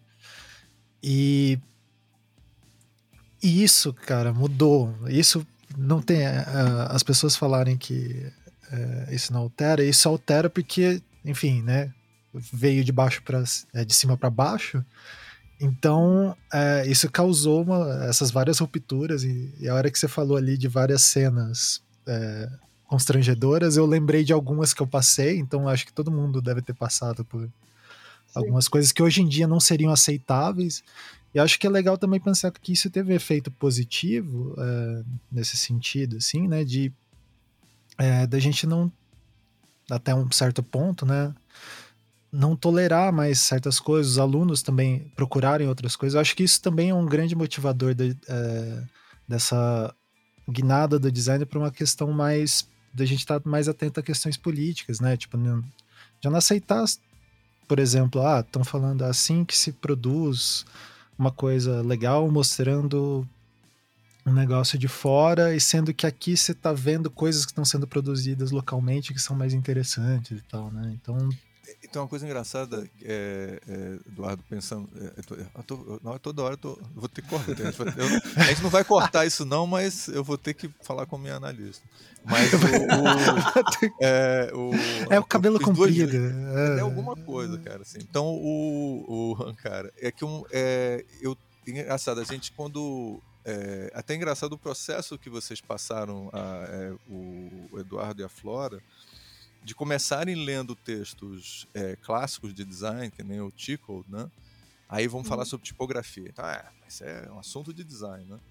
É, uhum. Tinha um pouco assunto de design, sabe? Isso é um assunto de design. Isso. É. E, e, que é uma coisa que eu e você, cara, a gente tem conversado muito sobre esse problema, né? Porque a gente está dentro de uma área é, que é o design de informação, que é uma área, às vezes, um pouco tradicionalista, né? E a gente está tentando exatamente fugir desse tradicionalismo. E aí você chega numa hora, cara, que é, eu, eu, percebi que, por exemplo, a, a, a minha esposa, a, a Crise Barra, né, ela acabou de publicar um livro que todo mundo tá, muita gente está lendo, cara. As pessoas estão lendo o livro dela, assim, é, e, e, é um livro que trata muito, direto ou indiretamente, questões políticas de design. Né? E aí eu percebo que se eu chegasse com os alunos, gente, vamos ler um livro sobre tipografia, assim, às vezes as pessoas não estão interessadas necessariamente nisso. Às vezes as questões de design, às vezes são questões muito pontuais, uma pessoa está interessada em outra. Agora, todo mundo está interessado em política. Isso é uma coisa que eu acho que é uma coisa que esse momento eu nunca tinha visto isso antes, assim. O design é como qualquer outra coisa, né, da vida. Política é super importante, tá entendendo? Assim, tem certas Ou deveria questões. Ser, né? Deveria, deveria ser. ser. E é importante para a comunicação, é importante para filosofia, é importante para todo mundo. Agora, de repente, o designer percebe que uma das questões mais importantes é, tipo, é política, né? E eu achei que é um momento de maturidade muito atrasado que está acontecendo agora. Talvez eu não sei se vocês sentem isso. Assim. Com certeza. Eu, eu acho. E eu acho que isso é, reflete também no formato da. Não no formato dos textos da revista, mas no, na estrutura em termos de autossustentabilidade assim, da, da revista. Sim. É, na tentativa justamente de ser isso, né? É, de ser um esforço que ele não. que ele se sustente no sentido de que, sei lá, quando o tempo apertar, ele não pare, assim, sabe? Que eu acho que isso é uma preocupação que Flora tem muito, assim é, de fazer a coisa colaborativa no sentido de que ela se sustente pela comunidade, inclusive, Sim. né? Tanto em termos de financiamento quanto em termos de produção, né? Porque senão, a, quando a pessoa é isso que aconteceu, né? Um pouco com outras iniciativas nesse sentido, que era muito, sei lá, por exemplo, de estudantes. E aí quando começaram a surgir outras demandas que os estudantes passaram a ter menos tempo, aí é, a coisa morre, né? Exatamente. É, essa é uma luta diária que consome é, bastante tempo. Então, ouvintes, por favor, vamos. Isso, contribuam lá, ó, acessem lá no revistarecorte.com.br. Vejam lá. Uma coisa que eu queria, é, é, é, antes de a gente saltar. Ah, desculpa, continua, Eduardo. Não, eu só ia chamar também, inclusive, para escrever, né? Que se, enfim, isso, talvez fosse melhor para o final, mas aproveitar aqui logo. É, eu e Flora, e eu tenho certeza que os outros editores também, a gente tem um cuidado muito, uma cautela, assim, né? Que a gente sabe a dificuldade que é escrever. E aí, quando a gente está entrando em contato, elaborando os textos, assim, a gente tem um trato muito é, passo a passo, assim, muito cuidadoso, para a gente conseguir fazer isso é, acontecer sem ser um peso também, né? Sem ser essa coisa tão dolorosa e tal. É, então a gente está sempre procurando gente, assim. É. Muito bom. E é isso, né? Que a, a, a, Recorte, a Recorte é uma revista escrita por designers, ela não é escrita por escritores profissionais, né? Isso. Então é natural que haja esse tempo de preparação, de edição, de revisão, e que isso pode durar o quanto tempo for. O importante é esse texto conseguir alcançar um público maior e às vezes de pessoas que talvez se identifiquem com aquela história, assim. É, é, eu desculpa, você fala, termina o que você estava falando, porque tem uma coisa que eu estava querendo perguntar, mas eu termino o seu raciocínio. Não, eu ia até citar um, um, texto que eu acho que teve uma repercussão maravilhosa e que foi muito legal é, de, um, de um desses ex-dianos, ex que foi o texto do, do Leonardo, que Sim. entrou na uns três anos depois de mim, que chama Aprendendo a Julgar pela Capa. É, esse texto, enfim, eu não vou entrar muito no mérito uh, do projeto do Leonardo e tudo mais, apesar de ser incrível. Uh, queria que vocês lessem lá profundamente, mas acho que ele fala muito sobre essa questão uh, de por que, que ele, por tanto tempo, teve que se sentir um peixe fora d'água, sabe? Assim, uh, sendo um jovem negro, periférico, estudando numa instituição como a EGE, e entender que as coisas têm esse tempo. E a gente, né, eu, Edu e os outros editores, a gente isso foi uma, uma, um conceito que eu, que eu aprendi com o Leonardo, assim, essa ideia do uh, em inglês chama gatekeeper, né? Como se o editor fosse uh, o editor uh, numa posição de privilégio, né? Sei lá, eu sou uma, uma pessoa branca relativamente bem sucedida na minha, na minha profissão, que decide o que que passa e o que que não passa, né? Então, a gente quer que tudo passe, né? O que a gente está fazendo não é decidir o que, que vai entrar e o que, que não vai. A gente está criando uma plataforma para que essas pessoas consigam meio que subir nesse barco e se colocar no mundo. Assim. Então, de certa forma, é um trabalho é, relativamente. É... Ah, o trabalho de edição é um trabalho relativamente anônimo, assim, né? É, que a gente está meio que é, querendo é, criar as, as, as condições, é, tanto emocionais quanto é, as ferramentas, é, para que as pessoas se sintam confortáveis em escrever, né? Que a gente já sabe que por si só é um desafio.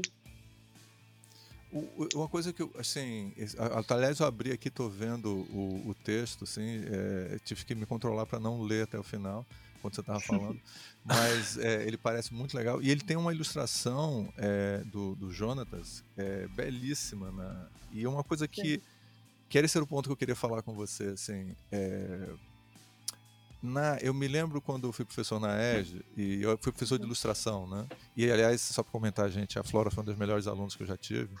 É, é, eu eu me sentia um peixe fora d'água sendo professor de ilustração. Sim. Inclusive, eu tinha vindo fazer um papel muito difícil de, de depois que o Amador Pérez, que é um, simplesmente uma das pessoas mais importantes né, da área de arte e design no Rio de Janeiro, né, é, que foi professor lá, é, ele estava saindo e ele também se sentia um peixe fora d'água na EG. Né? Porque você trabalhar com um determinado. Eu, eu não vou chamar nem de ilustração, tipo de design, que é a ilustração, que é a forma pictórica, era considerada assim um anátema na EG. A, até aquela época ainda era, e eu ainda me pergunto se ainda é até hoje. Porque eu, eu tenho observado que em alguns lugares assim, as pessoas têm problema com isso.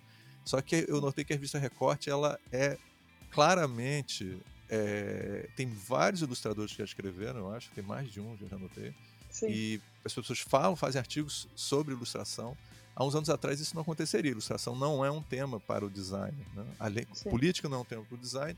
Ilustração não é design. Né? Como diria um dos fundadores da EGE, que é o, o Alexandre Von. Né? Alexandre Von. é, é, aliás, quando ele chama ilustração, a capa de um livro é ilustração e não é design em suma tem um monte de coisas que ainda rodam por aí, né? Desse mundo maluco. Eu... Fala, fala, fala. Não, é que eu me empolguei aqui. Eu acho que é muito fácil você se sentir um peixe fora d'água no design se você partir do princípio uh, da definição que a gente tem do design na nossa cabeça, né? Que é uma, é uma profissão extremamente elitizada, é uma prática que foi é uma história do design que foi escrita por europeus, por pessoas brancas, por pessoas é, do norte global. Então, assim, é, tem mil motivos para você se sentir periférico de alguma forma dentro do design, assim. Então, eu acho que também tem um a revista acaba tendo um papel assim de de tipo assim, é, vamos, vamos entender então que água é essa e por que, que, por que, que a gente não está dentro, né? Assim, é, e aí eu até queria indicar um texto que é da, da Ron Porfírio, que se chama O Design Não Tem um Problema de, de Diversidade. Esse texto eu acho muito bom, assim, é, porque ela está falando justamente disso, assim. O problema não é que é, não tem pessoas negras, por exemplo, fazendo design. O problema é que o design foi definido é, por pessoas brancas, por escolas europeias. Então é natural, natural entre muitas aspas, que essas pessoas dissidentes que estavam fazendo design em outros territórios e de outras formas fossem excluídas dessa história, né? Porque essas uhum. pessoas, é, enfim, não, não era interessante é, ir atrás, né? é, sendo que a Europa já, já tinha tudo que, que era necessário é, para definir o design, para que, que eu vou para a África, para que, que eu vou para as Américas, sabe? Sim. E o então... que eu acho então mais engraçado, Flora, é que é uma Europa de 30, 40, 50 anos atrás. Quer dizer, sabe-se lá o que, que a Europa está pensando hoje em dia, cara. É, é, é, é uma Europa do, de, um, de, uma época lá mítica na é, cabeça. e de uma própria utopia da escrita, né? De tipo, era bem engraçado. Sim.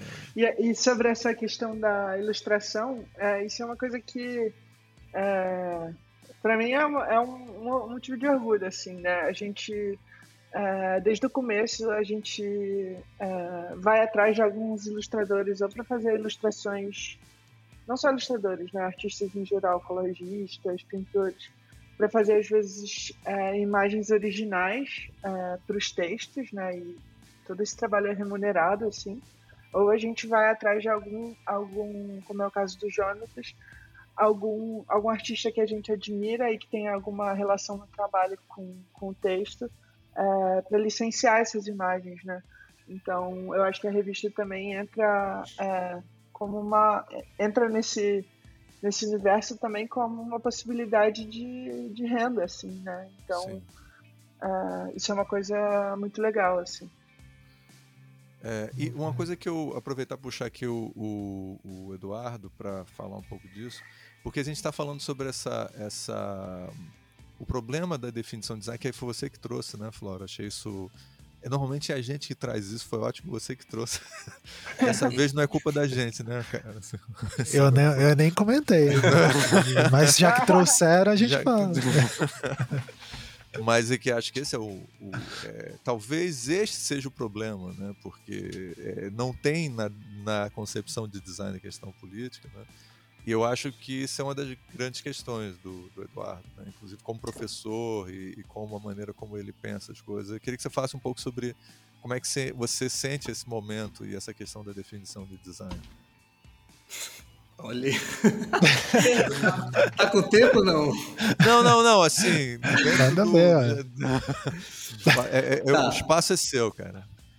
Vamos lá. É, essa é uma questão muito complexa. É, eu, para não acabar me, me afundando muito em, em, dúvidas e contradições, etc., eu tento usar um critério mais ou menos seguro, assim, que é entender é, design da maneira mais factual, mais material possível. Assim. É, e aí, por exemplo, isso já me dá um, pelo menos uma data de começo, né, para o design, assim, que ao contrário do, do que muitas pessoas hoje defendem, né, que ah, o homem das cavernas fazia design, etc. Para mim isso é uma, um absurdo completo, assim. É, para mim, e aí, enfim, não é para mim porque eu tenho essa opinião e fonte vozes da minha cabeça, mas é porque é, outras pessoas, né, outros teóricos defendem isso também. É, o design se configura como um modo específico de produção do desenvolvimento da história ocidental, capitalista. Né? É, então, resumindo, design começa na Revolução Industrial, quando o modo de produção se, se altera para requisitar determinadas é, determinada estrutura, né? determinada divisão de trabalho. É claro que isso também não surge do nada, né? Tinha é, primórdios aí, tinha o design mais rudimentar já existia antes e ele continua existindo depois de maneira alterada, né? É, por isso que, enfim, eu acho particularmente, a título de nota, assim, que pensar a coisa dialeticamente, né, é, ajuda muito, porque existem fatores que estão lá no começo, antes de existir design, que se perpetuam de forma diferente né, depois que o design surge. É, então, você está você tá, você tá colocando, assim, como é que eu leio isso que você está falando, assim, tá?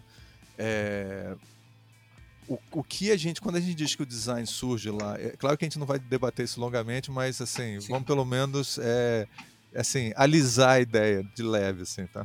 Uhum. Só um pouquinho.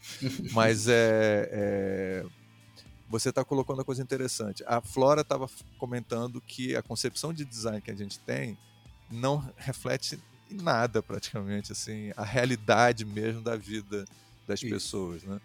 E, é, e você está fazendo uma crítica à própria história do design quando ela coloca eu, eu tenho uma visão um pouco diferente, mas eu concordo com você, assim, que é colocar o design todo dentro do mesmo saco, como se fosse um grande processo onde o design vem depois da industrialização na realidade, a concepção que a gente tem de design hoje, ela nasce na Revolução Industrial e ela está presa a um determinado modo de produção. Uhum. Se a gente vai dizer que existe design na, na, na, na, Como você colocou, os homens das cavernas faziam design, aí a gente está falando de um outro fenômeno que talvez a gente. que também pode ser design, mas pode ser muitas coisas. Não é só design, Isso. pode ser Aí, aí, talvez a gente juntar tudo junto cria uma mitologia Isso. do design. Né? Hum. A ponto de perder o sentido, entendeu? Isso pode ser qualquer Sim, coisa. Entendendo, tô entendendo. Esvazia, Já né? Esvazia é. o debate crítico sobre design. Sim, Exatamente.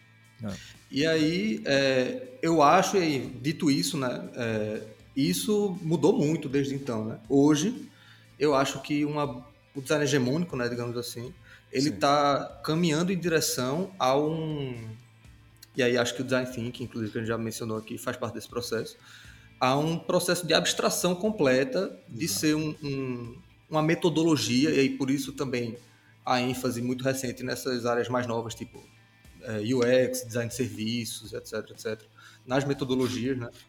É, que ela é flexível a ponto de se, de se encaixar em qualquer situação, né, em qualquer contexto, para resolver qualquer problema que não por acaso é exatamente a mesma demanda que o mercado de trabalho 4.0, com a indústria digital e etc., neoliberal, requisita das pessoas, entende?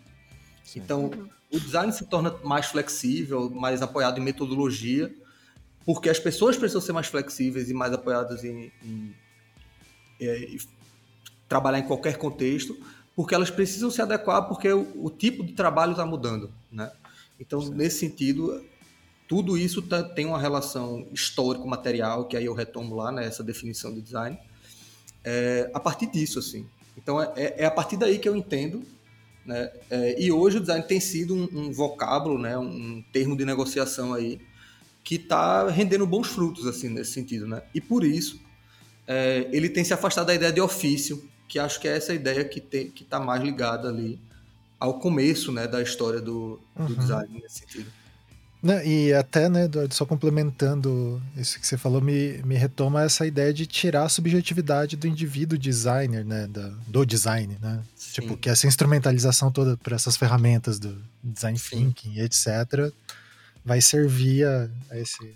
Exatamente, exatamente, tem tudo a ver. E assim, e aí por isso, por exemplo, faz muito sentido alguém me dizer que ilustração não é design. Entende? Sim. Porque isso se afasta do ofício.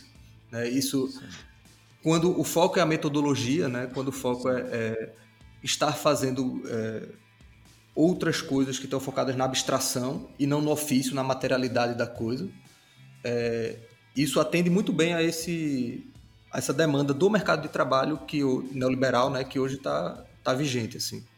É, eu até vou aqui citar, a, é, vocês recentemente participaram do, do é, é, de um evento lá na, na César School, é, onde vocês falaram sobre, sobre, o, o é, sobre a revista Record. E a, a, a Crise Barra também falou lá, e ela falou muito sobre o problema da, da corporificação, né? da questão da gente. É, essa, essas metodologias, como elas são completamente abstratas, né? elas não falam da realidade das pessoas. E, a, e, aí a corporificação é sempre lembrar que você tem uma realidade, você tem um corpo, você tem um mundo onde você vive. Isso não interessa, funciona para qualquer. É, como, aliás, é, o professor, o professor Hanoi diz assim. É, é um pouco como é a semiótica, né? que é tão generalista que ela, se um cachorro pudesse falar, ele também poderia estudar semiótica. Tá a semiótica, a semiótica é para qualquer coisa viva. É tão generalista essas, essas ideias que a gente pergunta assim, cara, para que que, pra que que serve para mim? Isso é um problema, Isso. né? Tipo, esse design é, é, é, é, universal e eterno. E aí eu fico é, colocando assim, eu acho que essa questão que você está colocando da, da, da metodologia, é, é ela está desassociando a gente da nossa vida. E eu acho que isso aqui é o uhum. ponto que eu acho que tantas pessoas estão ficando tocadas no, por todos esses debates que estão sendo feitos pelo que vocês estão colocando na revista, né? Porque vocês estão, vocês estão tentando trazer de volta a, a vida das pessoas para o design. Eu sei que está parecendo meio, meio piegas, meio... mas eu sinto um pouco essa coisa assim, né? A, parece que a, a, metodologia ela é a linguagem da, da máquina, é a linguagem não essa linguagem poética da máquina do modernismo, tá? quando as pessoas vão descobrir a linguagem da máquina, aquilo era uma quase uma poesia da máquina. Não, é, é você é uma crítica marxista mesmo, onde você o design para existir, para o conceito de design existir, ele tem que ser um peda uma, uma peça na máquina, a metáfora lá famosa do Marx, né? É porque, e ao mesmo verdade, tempo, Ricardo, não, vai, Flora, fala que o, não se preocupa que o Eduardo ele pega. É. Ele vai. Ele, isso não é um problema pra ele. Eu tô brincando. Agora, agora o negócio esquentou. Não, não. não, mas é porque eu acho que ao mesmo tempo que tudo vai ficando cada vez mais abstrato, mais subjetivo e a gente vai se afastando do ofício, cada vez mais o designer se acha muito importante. Né? Sim. Sim. Então, é uma coisa, é um morde-a-sopra, assim, do neoliberalismo, né? Ele fala que você, ao mesmo tempo, ele te coloca como mais uma engrenagem e que essa metodologia é aquela que só vai, Exato. sei lá, acho que tem uma coisa de azeitar a máquina, assim, de certa forma. E, é, e ao mesmo tempo, ele te convence que você que vai mudar o mundo, né? Então, é uma Exato. coisa... É uma coisa eu acho extremamente paralisante, sim. Eu sim. Não, não sei como eu, viver. Isso já aconteceu com você várias vezes, acontecendo com designers, assim, que não estão nesse debate que a gente está fazendo aqui. É, que ele chegou assim e disse assim: Não, mas isso que você está falando é uma coisa muito sua, do, dos seus interesses e tal. Assim, o, o, a gente tem que estar tá pensando o que, que é a demanda do mercado e tal. Falei, cara, se não é meu interesse, por que, que eu vou fazer essa Por que, que eu não fui fazer engenharia, que nem outras pessoas disseram é, que tipo, deveria é, fazer? É, justamente, né? Você, se, você tira o. Pra ser pra bem substituível, né? É, tipo, é, uma. Pra que, ideia... que eu vou fazer design se não, eu tenho que atender o interesse de absolutamente todas as outras que, pessoas do mundo? Só que isso é muito engraçado, né, cara? Porque daí, é, em alguns níveis, de, algumas faixas de mercado e etc., eles vão querer justamente, por exemplo, a ilustração, né? Ah, um estilo de ilustração que determinada pessoa faz, o jeito de determinada é, abordagem que a pessoa leva o projeto e tal. Então, meio que assim, é, isso é bem interessante porque se a gente pensar. É claro, né? Tem. Como o Eduardo bem comentou, é um problema complexo. Assim. Mas se a gente pensar essa formação de UX, né? Tipo, que ela é toda. Ela visa entregar essas várias técnicas e etc. Só que a gente está vendo também o reflexo uh, dessas várias empresas que ele é um mercado tão uh, massacrante, assim, né? De tipo, que substitui as pessoas muito fácil. Se uma empresa de tecnologia não receber. E daí também ligada aí, né? Nesse mecanismo bem de startup, etc. Que funciona desse jeito maluco. Ah, fecha o setor, demite uma galera, né? Uhum. Então, qual que é o lugar do design nesse, nesse contexto, pois, né? Tipo, a gente não, a gente parou de pensar sobre isso, né? O que, que a, a gente que lugar ocupamos nesse mundo, né? Exatamente. Para eu passar agora para o Eduardo de volta, é, eu queria pensar, eu queria pensar nisso porque eu fico pensando o seguinte, quando quando eu encontro, quando eu conheci a Flora, ela era cheia de sonhos, sabe? Um aluno, e aí, um aluno, a ESD acabou com ela. Né? Não, é, não foi a ESD só. Esse, aí a gente também tem. A gente também o Rio deve, de Janeiro acabou. a gente não deve demonizar também a ESD. Mas eu acho que, assim, eu vejo os alunos, eles entram com um monte de, de desejos interessantes que refletem o mundo que a gente está vivendo agora. E existe uma abstração do que, é design, do que, é o mercado, do que, é a vida, do que, que você tem que fazer, que aí os alunos vão tentando se adequar. Aí o, já aconteceu várias vezes alunos meus chegarem e dizer, pô, professor, quase assim, não aos prantos, mas o professor disse para mim que design, que ilustração não é design, ou que isso não interessa, que ele está fazendo, ou ele quer trabalhar com sei lá o que, isso não interessa. E assim, a gente já sabe que o mercado, gente, a realidade é uma loucura, não tem esse modelo pronto, maravilhoso, com a metodologia, se você seguir os cinco pontos lá do design thinking, tu não vai resolver os problemas tua, de nada, assim, você não é essa solução para todos os problemas. A vida é complexa mesmo, assim. Então, assim, parece que a gente, a gente negar essa complexidade que o aluno, por exemplo, traz. Agora pensando aqui, pensando muito na, na Flora, os exercícios que ela fazia na sala de aula, e depois o, o que venderam para você, sabe, Flora? Sabe? Isso é uma coisa que eu fico Sim. pensando muito. É, é, e, e o que assim e que aconteceu comigo de uma certa maneira mas é, para mim a minha história é um pouco mais complicada por causa de várias questões que todo mundo já sabe eu não vou ficar falando mas assim é, é, mas eu acho que em geral assim é, hoje em dia eu, eu, penso, eu presto muito mais atenção no que os alunos estão querendo. Quando eu, por exemplo, fazer um cara fazer um TCC hoje, é, eu acho que vai ser perfeito para passar para você agora, Eduardo. É, porque quando o pessoal chega com o TCC, a gente diz assim, ó, você não, você não vai fazer isso, vai fazer aquilo. Eu só limito as pessoas em tamanho, escala, tá certo? Eu digo assim, ó, você não vai fazer 20 mil páginas de projeto, assim. Mas eu sempre digo assim, a gente só vai uhum. fazer o que você quiser.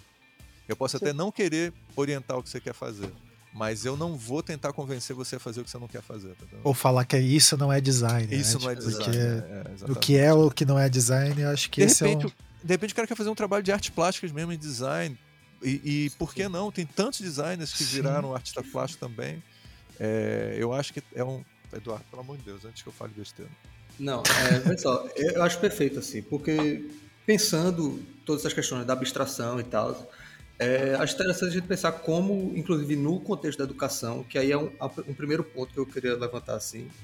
É, lá no começo que a gente comentou, né? É, essa oposição meio estúpida assim, entre mercado e, e, e academia, né? E docência, assim. Veja, a gente está num estágio, inclusive, do, do, capitalismo em que nada está fora do mercado. Então, daí a gente já é, elimina essa, essa distinção, assim. A gente precisa pensar como é que certa dimensão acadêmica pedagógica, né, ela informa essa outra dimensão profissional é, laboral, né, digamos assim, proletária, digamos assim. É, e aí eu gosto de, de, enxergar como existem camadas de alienação. Assim. A, gente tá, a gente não só tem uma alienação com relação a, a, ao que a gente faz, né? mas a gente tem camadas. Porque vê, é, vamos pegar um contexto habitual de sala de aula. Assim o professor que está lá é, professor de design que está lá, falando que isso não é design, isso é design, ele já foi alienado numa, em um primeiro momento, porque disseram para ele, por sua vez, né, que tal coisa era design tal coisa não era. E aí ele vai lá e reproduz esse discurso. E aí, o aluno que está é, ouvindo isso, ele tem uma dupla camada de alienação, porque aquilo que ele faz não é design, então ele precisa, já que ele está tendo a formação de design, ele precisa procurar no mundo aquilo que o professor disse que seria design. Exato. Uhum. Então ele vai sair atrás de, de procurar esse design que não existe, né? É, Diga-se de passagem, porque esse, essa definição está calcada, como vocês falaram, né, em mitos que talvez nunca tenham existido, inclusive, mas enfim, estão uhum. baseados não, na Europa de 80 anos atrás, assim. É... E aí ele fica nessa, nesse vazio, né? nessa, nessa coisa existencial assim. E pior, a coisa está tão complicada assim que hoje com é, a, a indústria digital e como ela se espalha, né? E ela vai é, estendendo os tentáculos por vários lugares do mundo assim. Quando ele acha algo remotamente parecido com o que disseram para ele que o design deveria ser, ele acha, ah, não, aqui é design, então eu preciso fazer isso. E aí, por exemplo, uma empresa de tecnologia que mais ou menos valoriza um processo que ele conheceu em design, uma metodologia, um negócio que ele já ouviu falar, aquilo ali se torna um oásis para ele, assim, no meio de tantas outras coisas que não são design, que não cabem a ele, sabe? Assim. Então, ver a distância que ele precisou percorrer, né, ideologicamente, assim, para voltar para aquilo que ele só queria fazer, aquilo que aquele ofício, né, que motivou ele inicialmente a entrar no curso de design, entende? Ai, Jesus. É, é uma situação meio desesperadora mesmo, assim, quando você para para pensar direitinho, você, caramba, são várias é, clivagens de alienação, assim, né, de, enfim, e aí a gente pode entrar, pode especificar elas, né, é, colonialismo, é, ideologia capitalista, neoliberal, é, enfim, ter coisas mais é, específicas, né? Gênero e. Você sabe uma coisa que eu hoje, conversando muito com a, com a Cris e lendo, lendo as coisas que vocês têm escrito e que a pessoa está escrevendo, e, e coisas que eu também estou escrevendo, e, é, inclusive durante a pandemia, eu até tô com um problema agora porque eu, esse ano eu voltei a escrever artigos acadêmicos, mas durante a pandemia eu só escrevi artigo para Medium, para essas coisas. Assim, então, é, minha carreira acadêmica tem, não é valorizado, né, esse tipo de texto. Isso é um problema. Né? É. E, é, e, mas esse é o texto que eu vou dialogar com mais pessoas, talvez. É. Então é esse uhum. dilema. Mas uma coisa que eu acho que resume muito isso é o problema do racionalismo, que isso daria um outro programa para a gente falar, mas eu acho que essa existe, eu acho que existe isso. Você vai encontrar isso nas artes plásticas. É, você vai ver os preconceitos dentro das artes plásticas, quando as pessoas dizem assim, não, isso daqui é digno de ser considerado arte. E aí é, acho lamentável que o design tenha esse mesmo tipo de problema, sabe? Assim, esse é um problema elitista, um problema que limita a pessoa, muitas pessoas às vezes nem fazem a carreira porque ele veio para vivenciar aquela realidade para ele. E aí a gente nega essa realidade para ele por um problema totalmente conceitual, como a Flora colocou aqui. Uhum. E aí, assim, sabe, gente, eu acho que, vamos colocar de uma maneira bem dramática, estamos destruindo vidas, tá certo? Uhum. Total, não. É, não, com certeza. A gente acaba com. Você vê, assim, eu acho que o TCC, né, tipo, essa coisa emblemática aí da, da formação do designer, é onde você vê realmente o fim da. Tipo, que você quebrou uma pessoa, né? É, é e... suspiro. Exatamente. E uma coisa que o Eduardo tava comentando, né? E daí, isso que é uma, é uma coisa que eu acho legal que nos últimos anos tem tanta gente falado, né? O quanto que se pensar assim as noções do Paulo Freire na educação de design, né? Tipo, quanto que tá relacionado assim? Porque Cara, é muito. Você vê, né? Tipo, tentando montar uma disciplina, né? É... Enfim, é... entrando Não, nesse papo chato, é... burocrático, quando você precisa montar uma disciplina para dar aula para alguém, você não pode montar a disciplina do jeito que você quer. Tem um MEC que determina que você tem que usar os livros que tem na biblioteca, e daí quem comprou os livros da biblioteca não é um designer, né? todas essas coisas, né? Você tem vários fatores limitantes. E como o Eduardo falou, às vezes você se vê tendo que falar, ó, oh, gente, tem isso aqui que tá falando que é esse negócio aqui. Talvez pode ser que seja, tá? Porque tá no livro aqui. Mas que às vezes nem você, enquanto professor, acredita. E mesmo e você reproduz essa opressão, né? De você foi oprimido enquanto aluno para passar aquilo, você está sendo oprimido enquanto professor para passar aquilo, e você tá matando alguém ali, né? Para isso e cara, a educação de design ela teria tantas outras possibilidades, né? Você pensar que a gente tem esse modelo já que é muito aberto, é, com essa noção de você poder propor um projeto e ele isso é, se moldando conforme a aula vai seguindo, assim, né? É, só que é uma coisa que você tem que estar tá muito atento. Uh, lá no começo a gente estava falando, né, do, do T-shirt, e uma coisa que a Flora comentou, né, que dá a impressão que ele foi percebendo, assim, como que ele relata, né, que ele não deveria ter sido tão dogmático e tal. Esse parece que é uma coisa constante, né? Parece que é automático a gente partir para uma coisa muito dogmática, querer ah. estabelecer. Ah. E enquanto a gente não para, não respira, não escreve, não, não é nem não escreve, não debate isso, né? Tipo, é muito mais fácil disso acontecer. É, eu, bem, a gente já está bem avançado e assim, eu vou dar parabéns pra gente ter conseguido pegar o debate do, do, Eduardo ali e realmente debater. A gente se controlou. Eu me controlei muito, eu tive que mutar meu microfone. E, e, e, pegar essa deixa da Flora também, cara, da, da, do conceito, né? Que você, de repente, ela trouxe o conceito e, caralho, porra, sim, aí a gente, aquele tema, aquele tema. E aí a gente conseguiu falar sobre ele, cara. É, uma coisa que eu queria, assim, para encerrar minha parte aqui, que eu gostei muito desse programa, gente, assim, foi, assim, a gente falou da revista Recorte e a gente conseguiu discutir um pouco a, a, o espírito da Recorte. Isso foi, para mim, muito especial poder ter esse papo com vocês. E eu me lembro um texto de um professor é, de filosofia que foi influente aqui no Brasil, que era português, chamado Eudoro de Souza. E uma vez eu, ele, é, ele, eu estava na introdução de um livro dele e ele dizia assim que é, ele estava terminando de escrever um livro e agora ele se preparava para é, é, começar, um, começar um novo, né? É, pensar um novo, mas ele falou assim, é, o que, que ele coloca, eu não me lembro exatamente como é que era, mas ele coloca assim, que ele diz assim, que eu vou na realidade escrever outro porque eu só penso quando escrevo. Uhum. E aí eu acho isso uma coisa interessante para essa coisa que a Flora falou, porque é, não faz parte da nossa profissão escrever, né? Então a gente não é treinado para escrever.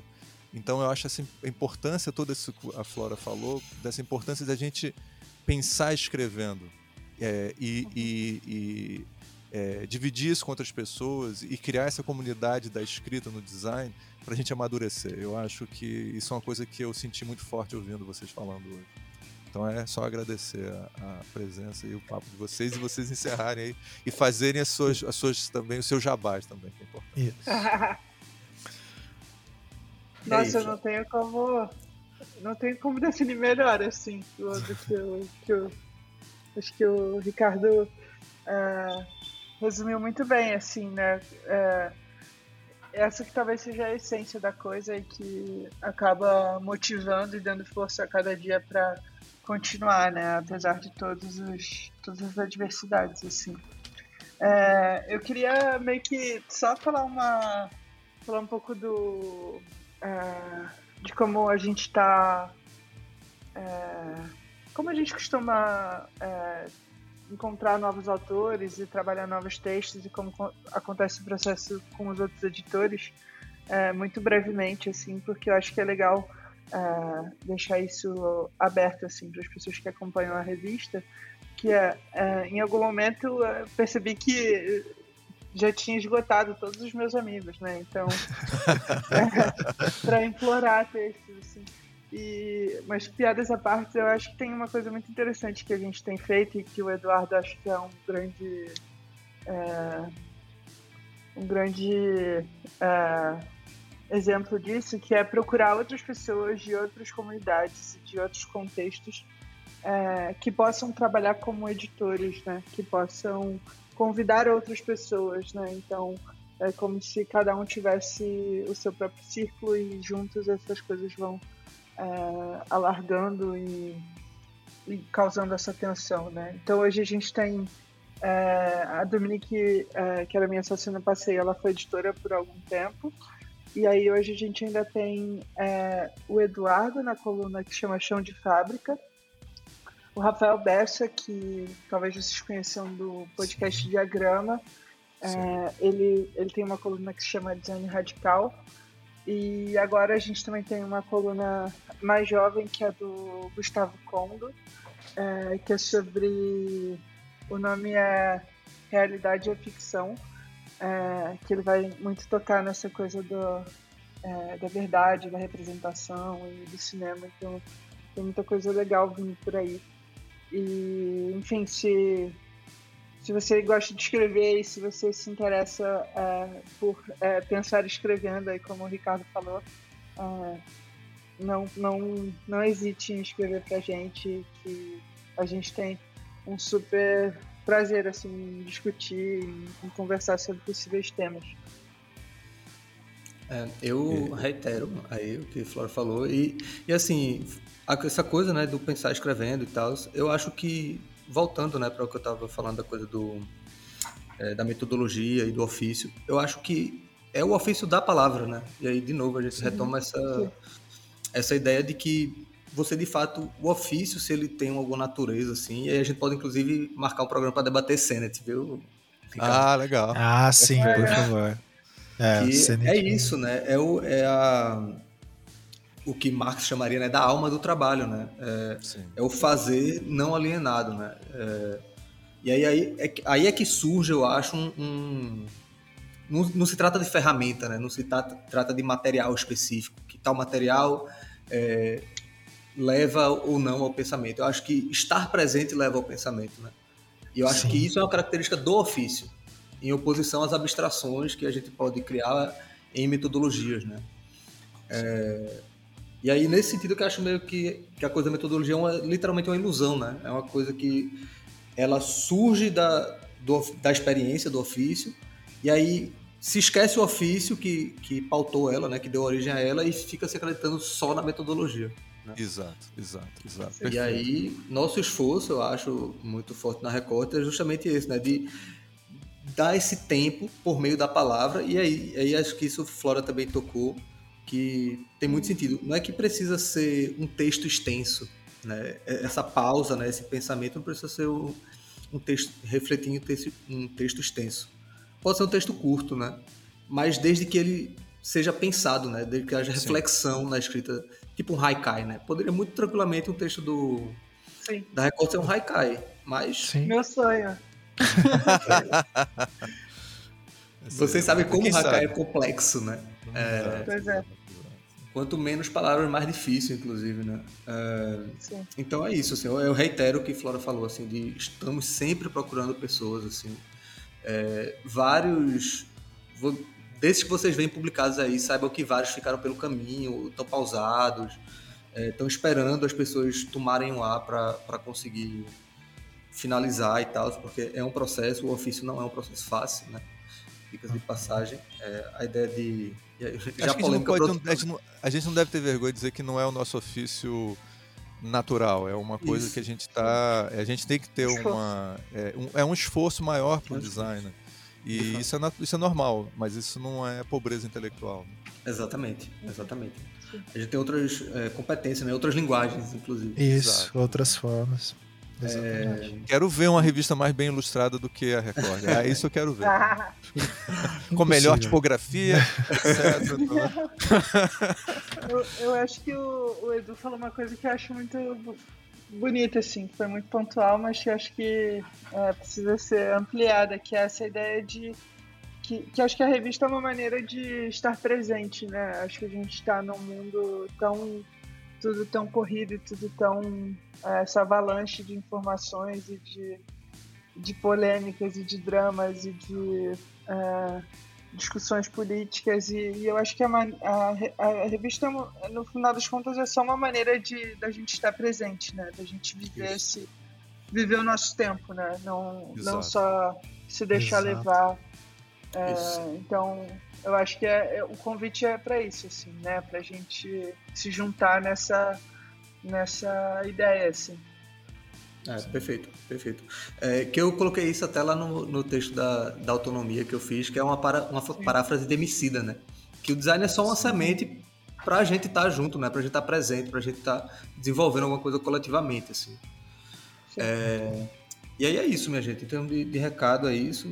Jabás é arroba Souza Eduardo aí no, nas redes todas. Pra, se quiserem me ver reclamando no Twitter e ver prévias de textos da Recorte aí. Eu é, recomendo, uso sempre. Exatamente. Contribui, inclusive, com as reclamações dele. Mas no mais é Bem, isso. Gente... É. junto. É, é, o, fala, fala, fala. A, não, desculpa. É, não, não, fala. É, a Recorte é a revista Recorte no Instagram e a revista Recorte no Twitter. Algum, algum infeliz que tinha pegado. Já pe... é, e aí o, o meu arroba é Flora de Carvalho em todos os lugares, o que é engraçado, que é um nome muito simples. e, e agora também o meu estúdio novo se chama Toda Oficina. A gente está no Instagram com esse nome. Ah, belo nome. Muito bom. É, e você tem um podcast também, né, Eduardo? Que você faz com, fez com os Isso. alunos. Eu, ele está em pausa, né, basicamente assim, mas ele há de voltar, inclusive em breve, é, que é o Desdesign, que é um projeto de, que a gente está desenvolvendo lá no onde eu sou professor, né, no Instituto Federal de Pernambuco, no IFPE, com os estudantes do curso de Design Gráfico. E aí a gente basicamente bate um papo sobre essas coisas, né, mercado e etc, da vida mais profissional, assim é, com a galera lá.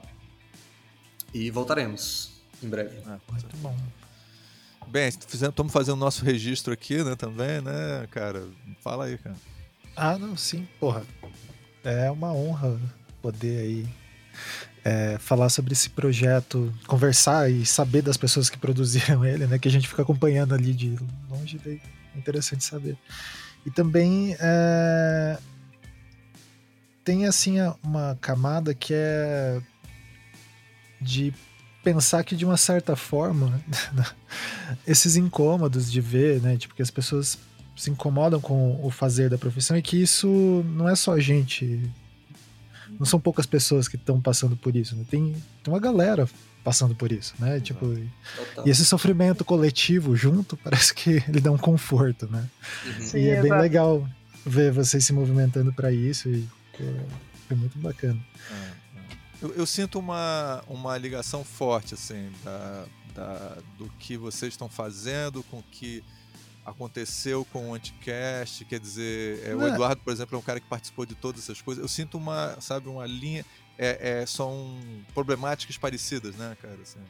É, tem umas. É, são coisas que conectam, mas teve várias outras. É que assim, né? A gente tá naquele recorte, a lupa tá apontando só pra, pra esse. Claro, e a gente tá claro. puxando essas conexões, né? Mas. É, enfim, ali nos anos 2000 eu lembro de várias iniciativas que tiveram, né? Em vários é, lugares do país, assim. Então daí você vê que isso é um incômodo mesmo. É, muito intrínseco da, da nossa formação e a gente é, é claro, a gente tá vivendo um momento, o contexto de viver no Brasil tá no modo hard duas vezes, né? Mas é é legal ver que, assim, mesmo assim a gente ainda está tentando pensar sobre isso e o simples fato de falar de existir esses espaços e é, como a Recorte vê é, se consolidando, né? A própria a iniciativa da da Teresa, né, com o Clube do Livro, você vê que as pessoas querem ler, as pessoas querem, é. os designers querem discutir, eles querem falar, eles querem pensar sobre as coisas, né? Então, isso me dá um certo ânimo, assim, né? Tipo, de pensar que não é só um, a gente não tá apático a serviço das coisas só, né? Então, muito legal. Inclusive, e... antes de acabar, rapidinho, claro. cara, é, é, já que Teresa foi citada tanto hoje aqui, é, tá vindo. Eu, acompanhe né, o projeto dela aí do, do, do livro do design, que virou uma editora, né?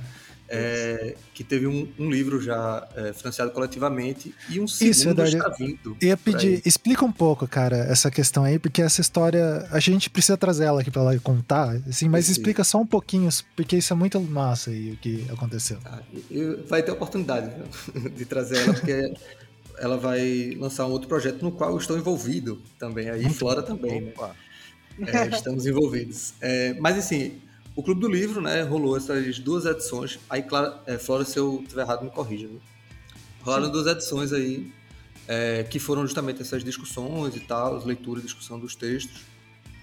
É, e aí Teresa decidiu transformar isso num, num, projeto mais ousado ainda, né? Que é de fazer uma editora de livros e publicar livros aqui no, no Brasil é, sobre design, né? Trazer alguns livros de fora e tal. E aí o primeiro projeto que ela é, colocou aí foi o Inimigas Naturais dos Livros, que é, enfim, contando um pouco sobre uma história da, da publicação, né, a partir principalmente de um recorte de gênero, né, que Sim. tem uma frase tem uma pegada feminista, bem claramente feminista, né? Sim, é, se eu não me engano é de um coletivo feminista, né, Flora? Sim. Que... Coletivo MMS. Isso, feminista que publicou isso, que tem uma frase muito marcante, assim, quando eu li eu fiquei, nossa, é, que teve um cara lá, um bibliófilo século XVIII, sei lá, alguma coisa assim, XIX, é, que ele dizia que os, que os livros tinham alguns inimigos, como traças, poeira, mofo e mulheres. Uou! Aí elas Esse pegam isso pra assim, história mesmo. É, elas pegam isso assim e dão uma, uma, um twist nisso, né? Dão uma virada nisso e, e discutem a, a, publicação da perspectiva feminista aí. É, que é um livro brilhante, assim, é, muito bem traduzido, inclusive por Stephanie Borges. É, Gabi também, né? Gabriela Araújo também fez uma revisão técnica boa aí nesse, nesse processo. E foi publicado, né? Foi bem sucedido o projeto de financiamento. E, e aí Tereza já está com outro, né? Porque Tereza não para, assim. Não para. ela já está pensando na publicação de outro, que aí, enfim, eu tô. Ela entrou em contato comigo e eu não sei o quanto eu posso revelar, mas estamos aí envolvidos nesse processo. Em breve deve ter novidades sobre isso. Ah, sabe que vai ser financiamento coletivo de novo. E vai então, ser financiamento coletivo de novo, exato. Quem sabe não rola um podcast junto com esse, né? Oh, olha aí. É? Olha, olha, aí. aí. então, gente, com é, essas, essas, esses suspenses, tá certo? Assim, com as cenas dos próximos capítulos, tá certo? Eu encerro agradecendo muitíssimo esse um, que está aqui, um dos programas que vai estar tá aqui no, guardado no coração, por estar tá com. Ali está duas pessoas que eu gosto muito e de um projeto que eu acho que. Eu espero que esse programa seja um, um, um relato, assim, desse momento. Porque esses momentos passam, gente. Né? É, e, e, é bom a gente estar tá lembrando dele agora. Então, com uhum. isso, agradecendo, encerrando e a, nosso tchauzinho. A Flora, não sei se você lembra ou sabe disso, a gente dá tchauzinho no final. Então, tchau gente, coletivo. Tchau coletivo. Vambora. Tchau. Muito obrigada. Tchau. É.